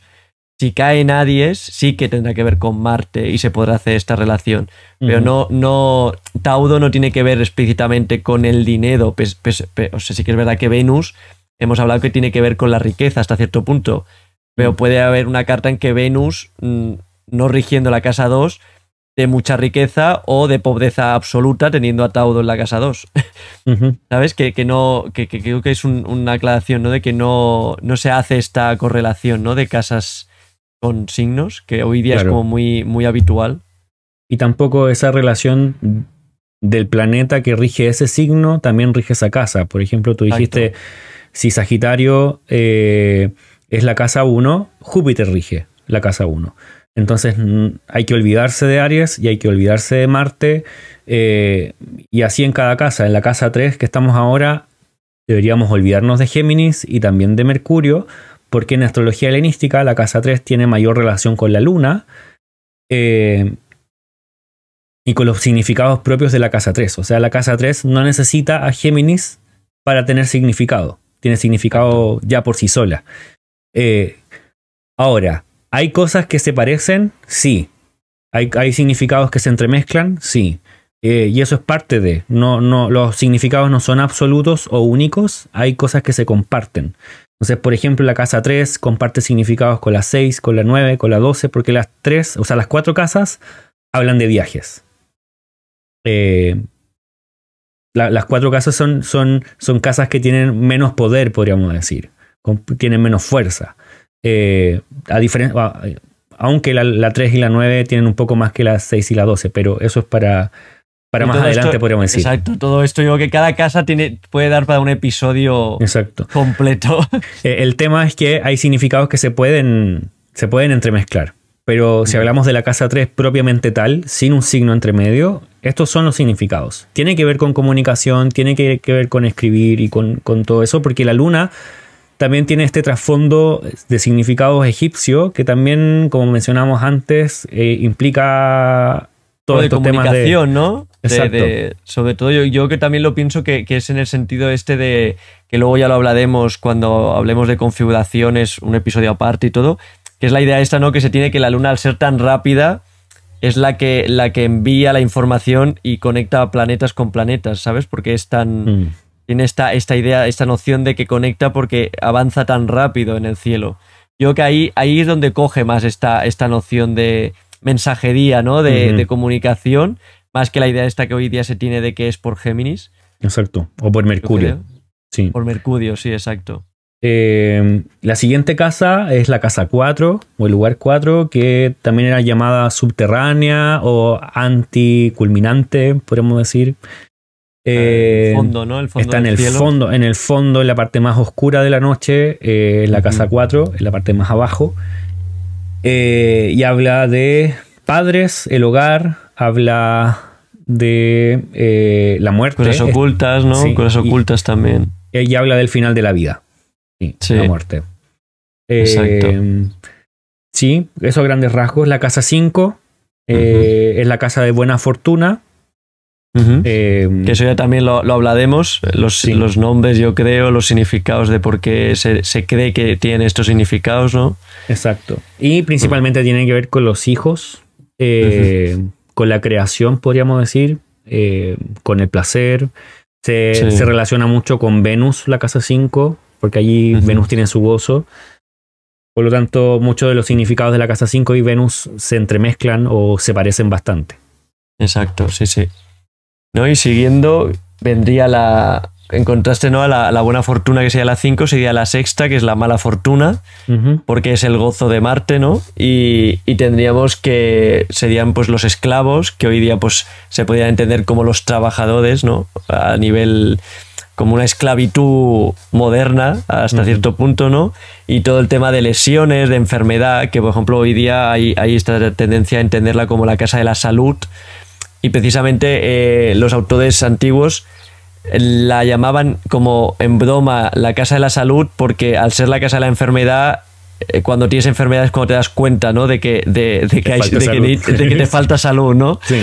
y es esta idea de, de, mm, todo lo contrario a lo que hoy se tiene ¿no? de que es una casa que se considera negativa que luego ya en el episodio que, que tenga que ser ya hablaremos de que hay una, una serie de igual que los maléficos y benéficos pues las casas tienen también una serie de connotaciones ¿no?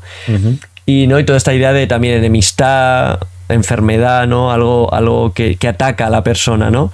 Porque, y también lo hablaremos, eh, hay esta idea de que las casas y sus significados también tienen un punto de relación con el ascendente, ¿no? Aquellas casas que no se conectan con el ascendente, eh, digamos que lo atacan de alguna forma o, o le restan energía o hay algo que, que- que es negativo para el ascendente, que actúan en contra del ascendente, ¿no? Que estas serían eh, rápidamente la 2, la 12, la 8 y la 6, porque no, no se configuran, que luego hablaremos de esto, de las configuraciones. Y a grandes rasgos sería eso, ¿no? La casa 6. Eh, y luego tenemos la casa 7, que es el descendente o la puesta del sol, podríamos decir, como que por ese lado. Eh, la casa 7 se opone completamente a la casa 1. Si la casa 1 eh, significa el ser, la persona, el individuo, eh, el comienzo de algo, la casa 7 es el, el otro eh, con quien se hace como... ¿Cómo se dice? Am, un trabajo, el que se hace una persona con quien El se hace- socio, ¿no? un socio, eso. Eh, también se habla de enemigos en esa casa, aunque la casa 6 también podría hablar de, de enemigos. Pues este, los enemigos de la casa 7 son enemigos que se pueden ver frente a ti, porque es como el que te enfrenta, un- en cierta forma. Eh, habla del matrimonio, eh, también habla de... eh, para, para los antiguos también quería decir eh, vivir afuera del país, eh, vivir como en otro lugar que fuera de donde tú naciste. Y eso, Sí. Bueno, ah, hay dos casas. Esta casa puede ser relacionada con el sexo y también la casa 5. eso es la forma principalmente de relacionar el sexo en casas dentro de la astrología helenística. O es la 5 o es la 7. Hay como eh, esta, esta idea ¿no? de que la 5 es como un sexo más recreativo, ¿no? Eh, un sexo por diversión y la 7 es, más un sexo con la pareja, pero porque hay esta idea como de procreación, ¿no? De, de un sexo por, por, por la obligación que implica el matrimonio. No porque sea obligatorio, pero por esta idea ¿no? de que al casarte hay una idea de sexo. Y la 5 es más una, idea de sexo como Venus, pues no de, alegría, de diversión más, más ligera, ¿no? Digamos. Claro. Eh, y ahí cada astrólogo va a decidir dónde la va a querer. Sí, sí, sí. No, no, o sea, yo lo digo, pero el debate está servido, porque luego entra ya que hoy día la casa 8 se considera la del sexo, entonces ya mm, tienes ahí un debate extenso. Pero al menos en palabras simples, en la, astrología helenística, la casa 7 es lo que acabamos de decir. La casa 8 eh, es una casa inactiva. El nombre es como, como floja es como, en cierta forma, es como que es una casa que no tiene, como desde el ascendente, no, tampoco se logra ver, no se conecta con el ascendente, es una casa que queda como un poco en el aire eh, y es inactiva, es floja, perezosa, podríamos decir. Eh, y también tiene que ver con esa parte del día que es antes del atardecer, que posiblemente tiene esa sensación de eh, como que uno quiere dormir una siesta, entonces como que podría uno relacionarlo con esa forma de la sensación de esa parte del día, si lo hablamos dentro de, la carta. Estás, estás, ya perdiendo la energía del día, ¿no? Ya, ya se está todo cayendo, digamos. Exacto. Eh, por lo mismo, esta carta, esta, esta, esta, esta, esta carta, esta casa es relacionable con la muerte, con el fin de la vida. La 7 también es relacionable con la muerte, eh, porque es el fin también del día ambas casas podrían compartir ese significado, pero principalmente, y es el que tiene más fuerza dentro de los textos helenísticos, es la 8. Eh, la 4 también podría hablar de la muerte, como ya dijimos. Tiene que ver también con el dinero de la pareja, con las herencias, porque las herencias provienen de la muerte, o sea, el dinero de otros. Además, se opone a la casa 2, que es tus propios bienes. La casa 8 es los bienes de otros o lo que consigues a través de quizás la muerte de otras personas. Eh, es crudo decirlo, pero es parte también de la vida. Eh, posiblemente todos en la vida vamos a perder a alguien a menos que tú mueras antes. Eh, entonces tú serías una pérdida para otros también. Que finalmente siempre va a haber esta relación de herencias, muerte, lo que recibes de otro o lo que no recibes de otro porque se perdió, en fin. Eso respecto de la casa 8. Y si seguimos, pues sería la 9, que aquí veríamos un contraste con la 3. Bueno, todas al estado opuestas a otra casa hay como una relación ¿no? entre ellas. Pero en este caso, por ejemplo, se ve muy obvio porque mientras la 3 eh, era el gozo de la luna, hemos dicho, este sería el, gozo del sol. Y aquí estaríamos hablando, pues su nombre es el dios, mientras que la 3 sea la diosa. Y aquí estaríamos hablando, por pues, eso, de viajes. Em, viajes en este caso, tanto la 3 y la, y la 9 se consideran más viajes placenteros o, que uno ha elegido, que mientras la 12 y la 6 también siendo viajes, son viajes como más forzados o que, o que ocurren cosas que a la persona no le gustan en el viaje. Y la, la, 3 y la 9 son como viajes más, ¿no? más placenteros, más elegidos, digamos. Y toda esta idea también de, de lo místico, la fe, la religión, que por ejemplo hoy día está muy asociada con la 12, en la antigüedad eh, se relacionaba mucho con la 9, que da esta idea de del viaje que la gente, por ejemplo, hacía para peregrinar y preguntar por los sueños a un templo. Entonces, toda esta idea de misticismo, la astrología, por ejemplo, está considerada en la 9, los estudios superiores, mientras la 3 a veces se le, se le da la connotación ¿no? de estudios más básicos o más... más elementales elementales o que no entran dentro ¿no? de la estructura oficial, igual que la religión, aquí sería tanto los estudios como la religión oficial, la que está muy marcada es el culto, pues eh, en este caso, por ejemplo, si pudiésemos un ejemplo, eh, sería en, nuestra, en nuestro contexto, la 9 sería el, el catolicismo, ¿no? Y la 3 sería pues el catadismo, ¿no? Una herejía dentro de lo que es el catolicismo, ¿no? Porque se, se, está dentro, pero se, se escinde, está... no hay esta... Mm. públicamente no puedes decir soy tal. Exacto. Porque no hay, no hay esa aceptación, digamos, ese, ese culto, ¿no? Y así en general, la adivinación también, por todo este tema de, ¿no? del misticismo, de esta idea de los sueños, de, del, hecho también yo creo que del hecho de que al ser el gozo del sol y compartir esos significados no hay esta idea de iluminación, ¿no? De que algo te, te ilumina, te da luz a, un tema, ¿no? Entonces, toda esta idea de, de los sueños, de la adivinación y la astrología, quizás. Claro. Y si, por ejemplo, continuamos, tendríamos ya el medio cielo, ¿no? Que estaría opuesto a la casa 4, que sería el fondo del cielo, que sería el punto culmen del, del sol, ¿no? En el día o de cualquier planeta que en el cielo está en ese punto, está en lo más alto. Y toda esta idea también ¿no? nos la da el hecho de que pues, es la reputación, la ocupación, ¿no? La, la... Es, muy, es muy curioso, ¿no? Porque los textos en inglés, ¿no? Que traducen del griego, eh, la palabra que sale siempre es acción. Y es la idea esta de que, de que es la profesión, ¿no? El, el, actuar visiblemente en el, en, el mundo, ¿no? lo, lo, que los demás ven que haces y toda esta idea de, trabajo, ¿no? Y de reputación, de, progreso en la vida también, ¿no?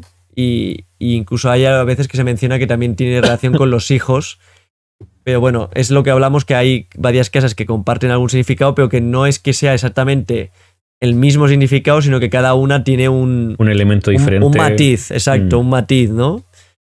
Y, bueno, continúa tú si quieres la 11 como... La 11 es la casa del buen espíritu, eh, que se contrapone a la casa de la buena fortuna, este es el buen espíritu, y en algún momento explicaremos por qué.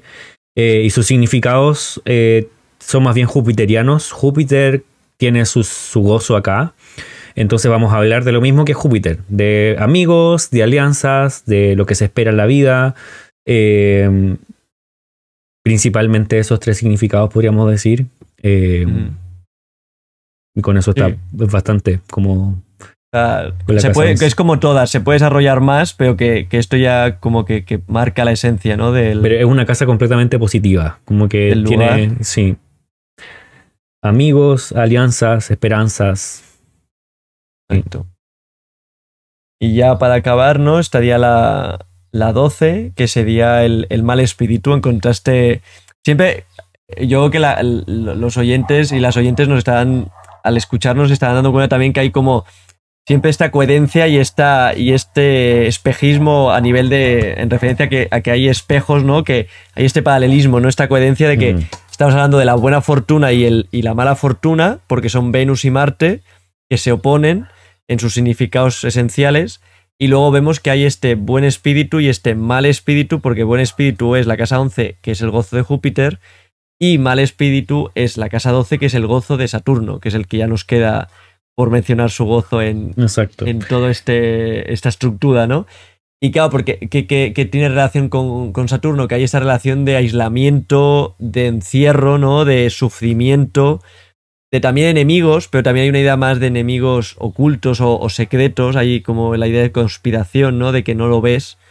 Y, y peligros o enfermedad en general, porque también está opuesta a la, casa de la enfermedad. Mm. Y hay esta idea de quizás enfermedades más a largo plazo, más crónicas o que no se ven, pero a la persona les hace sufrir, ¿no? Y, por ejemplo, esta es una de las casas casualmente que se opone a las seis, que también hoy día están muy cambiado, ¿no? El significado con relación a, lo tradicional, porque hoy día es como muy la idea esta de que es una casa que tiene que ver con los sueños, la psique, eh, una, una, idea muy, muy, muy mística. Sí, como de espiritualidad. exacto, que en la, en la tradicional está mucho más en la 9, mucho más marcada en, en la 9. Sí, diría que en la 9 y en la 3. Y en la 3, eh, estas dos, sí. Fuera de la, la espiritualidad que podría haber en la 12 es una espiritualidad más oscura, una no mala, sino más oscura, como que viene desde de estas situaciones que son como eh, el confinamiento, el sentirse recluido, el pasar por penurias, podríamos decir. Ascetismo, ¿no? La idea esta de, ¿no? Como de... Sí, sí. Sí. Eh, en cambio, la, la, 3 y la 9 tienen que ver propiamente tal con, eh, con una forma de espiritualidad, religiosidad, fe. Eh, totalmente la 9 de una manera mucho más abierta, pero la 3 tiene que ver con también con esa devoción quizás más en, grupo o más pequeñita o más individual. O más privada, sí. Exacto. Eh, Yo, por ejemplo, lo entiendo mucho que la 9 es la idea esta de que tú sales a la calle a una procesión y la 3 es más la persona que tiene un altar en su casa y, nadie sabe que tiene ese altar ni que profesa esa fe. Entonces sería un poco esa idea de, ¿no? En, general. Y luego tiene sus matices como todo, pero un poco para, que se dé la idea sería algo así. Sí. Que no tienen las nociones modernas adjudican mucho de eso a la 8 y a la 12, como el ocultismo, la espiritualidad, el, conocer de cosas místicas y todo eso.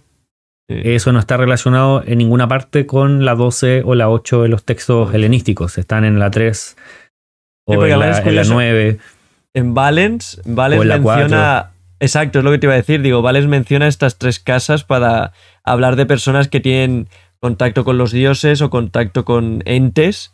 Mm. Habla eso de tener a, los. o a los benéficos. Si, si la relación es benéfica, que la persona controla esa situación y puede sacar beneficio, el hecho de que la 3, la 9 o la 4 esté regida o tenga benéficos en ellas, y el hecho cuando le, cuando le comporta algo negativo, eh, el, hecho de, este contacto no divino o, con entes, cuando hay maléficos, porque hay esta idea como de posesión mm. o de que la persona no es capaz de regular esta, esta capacidad ¿no? de comunicarse con otras realidades o, dimensiones o que como cada uno lo quiera considerar. Exacto. Eh, y quizás estos son como, es, básico, es elemental lo que hemos dicho, eh, pero es suficiente eh, como para ir entendiendo que las casas son distintas áreas de la vida, cualquiera que las escucha podría decir, ah, em, sí, está posiblemente todo incluido. hay más que decir acerca de las casas, acerca de los lugares, hay más que decir que acerca de los planetas. Eh, me da la impresión de que, a ver cuánto llevamos, estamos hablando hace una hora y media, no, casi dos horas. Pues que aquí son las nueve ya. Sí, aquí son las tres. Yo, ya empiezo a tener, yo ya empiezo a tener hambre. Sí, yo también, mucha hambre. Entonces creo que, bueno, quiero anunciar que nos quedan un par de temas todavía por hablar que son elementales para la astrología, pero posiblemente los vamos a desarrollar cuando tengamos un, un episodio acerca de ellos, que son Exacto. las dignidades planetarias y los aspectos y configuraciones, que son parte elemental de la, astrología como para entenderla. Ahora, intentamos hacer el resumen, un resumen resumido del resumen de un resumen, pero también ah, conversando, o sea, para que todos nos entendamos. Yo me he entretenido, se me ha pasado el tiempo volando, pero sí, igualmente. Eh, si seguimos, vamos a tener otras dos horas más con estos temas que nos quedan, así que creo que es, un buen momento para, para, ir cerrando este capítulo, este episodio, y eh, también quedarnos enganchados para un próximo, para hablar de las dignidades, cuando hablamos de dignidades de domicilio, de eh, cuáles son las caídas, la exaltación de los planetas y los aspectos, qué es la cuadratura, la oposición y todas esas cosas y cómo eso podría funcionar en una carta. Eh, y también dentro de los próximos capítulos, cuando nos vean por video, por YouTube, eh, vamos a traer también eh, gráficas para que vayamos entendiendo todo a mucho más detalle, porque hoy día era un resumen del resumen del resumen, para que todos para entendiéramos. para que, os hagáis una idea. Sí, de lo, que, de lo que vamos a comenzar a hablar o de lo que ya estamos hablando. Sí. Sí, porque me veo haciendo episodios de parte 1, parte 2, parte 3. Yo creo que es la palabra que más mencionamos hoy día, episodio. Episodio. en otro episodio. Totalmente. En otro episodio haremos, porque sí, sí, aquí tenemos, vamos, información para dar y, vender. Sí, así que, y, eso, un gusto haber tenido esta conversación contigo. Gonzalo. Lo mismo digo, y, y bueno, y un gusto quien nos esté escuchando y que que nos haya, haya soportado estas dos horas de, si llegaste aquí, charla. Tienes mucha paciencia si llegaste hasta aquí. Exacto. O, mucha, muchas ganas de aprender lo que estamos explicando. Sí, también. Listo, entonces. Pues, sí, sí. Nos, vemos en una próxima. Chao. Perfecto. Chao. Ya, ahora lo tenemos. Por... Gracias a Dios.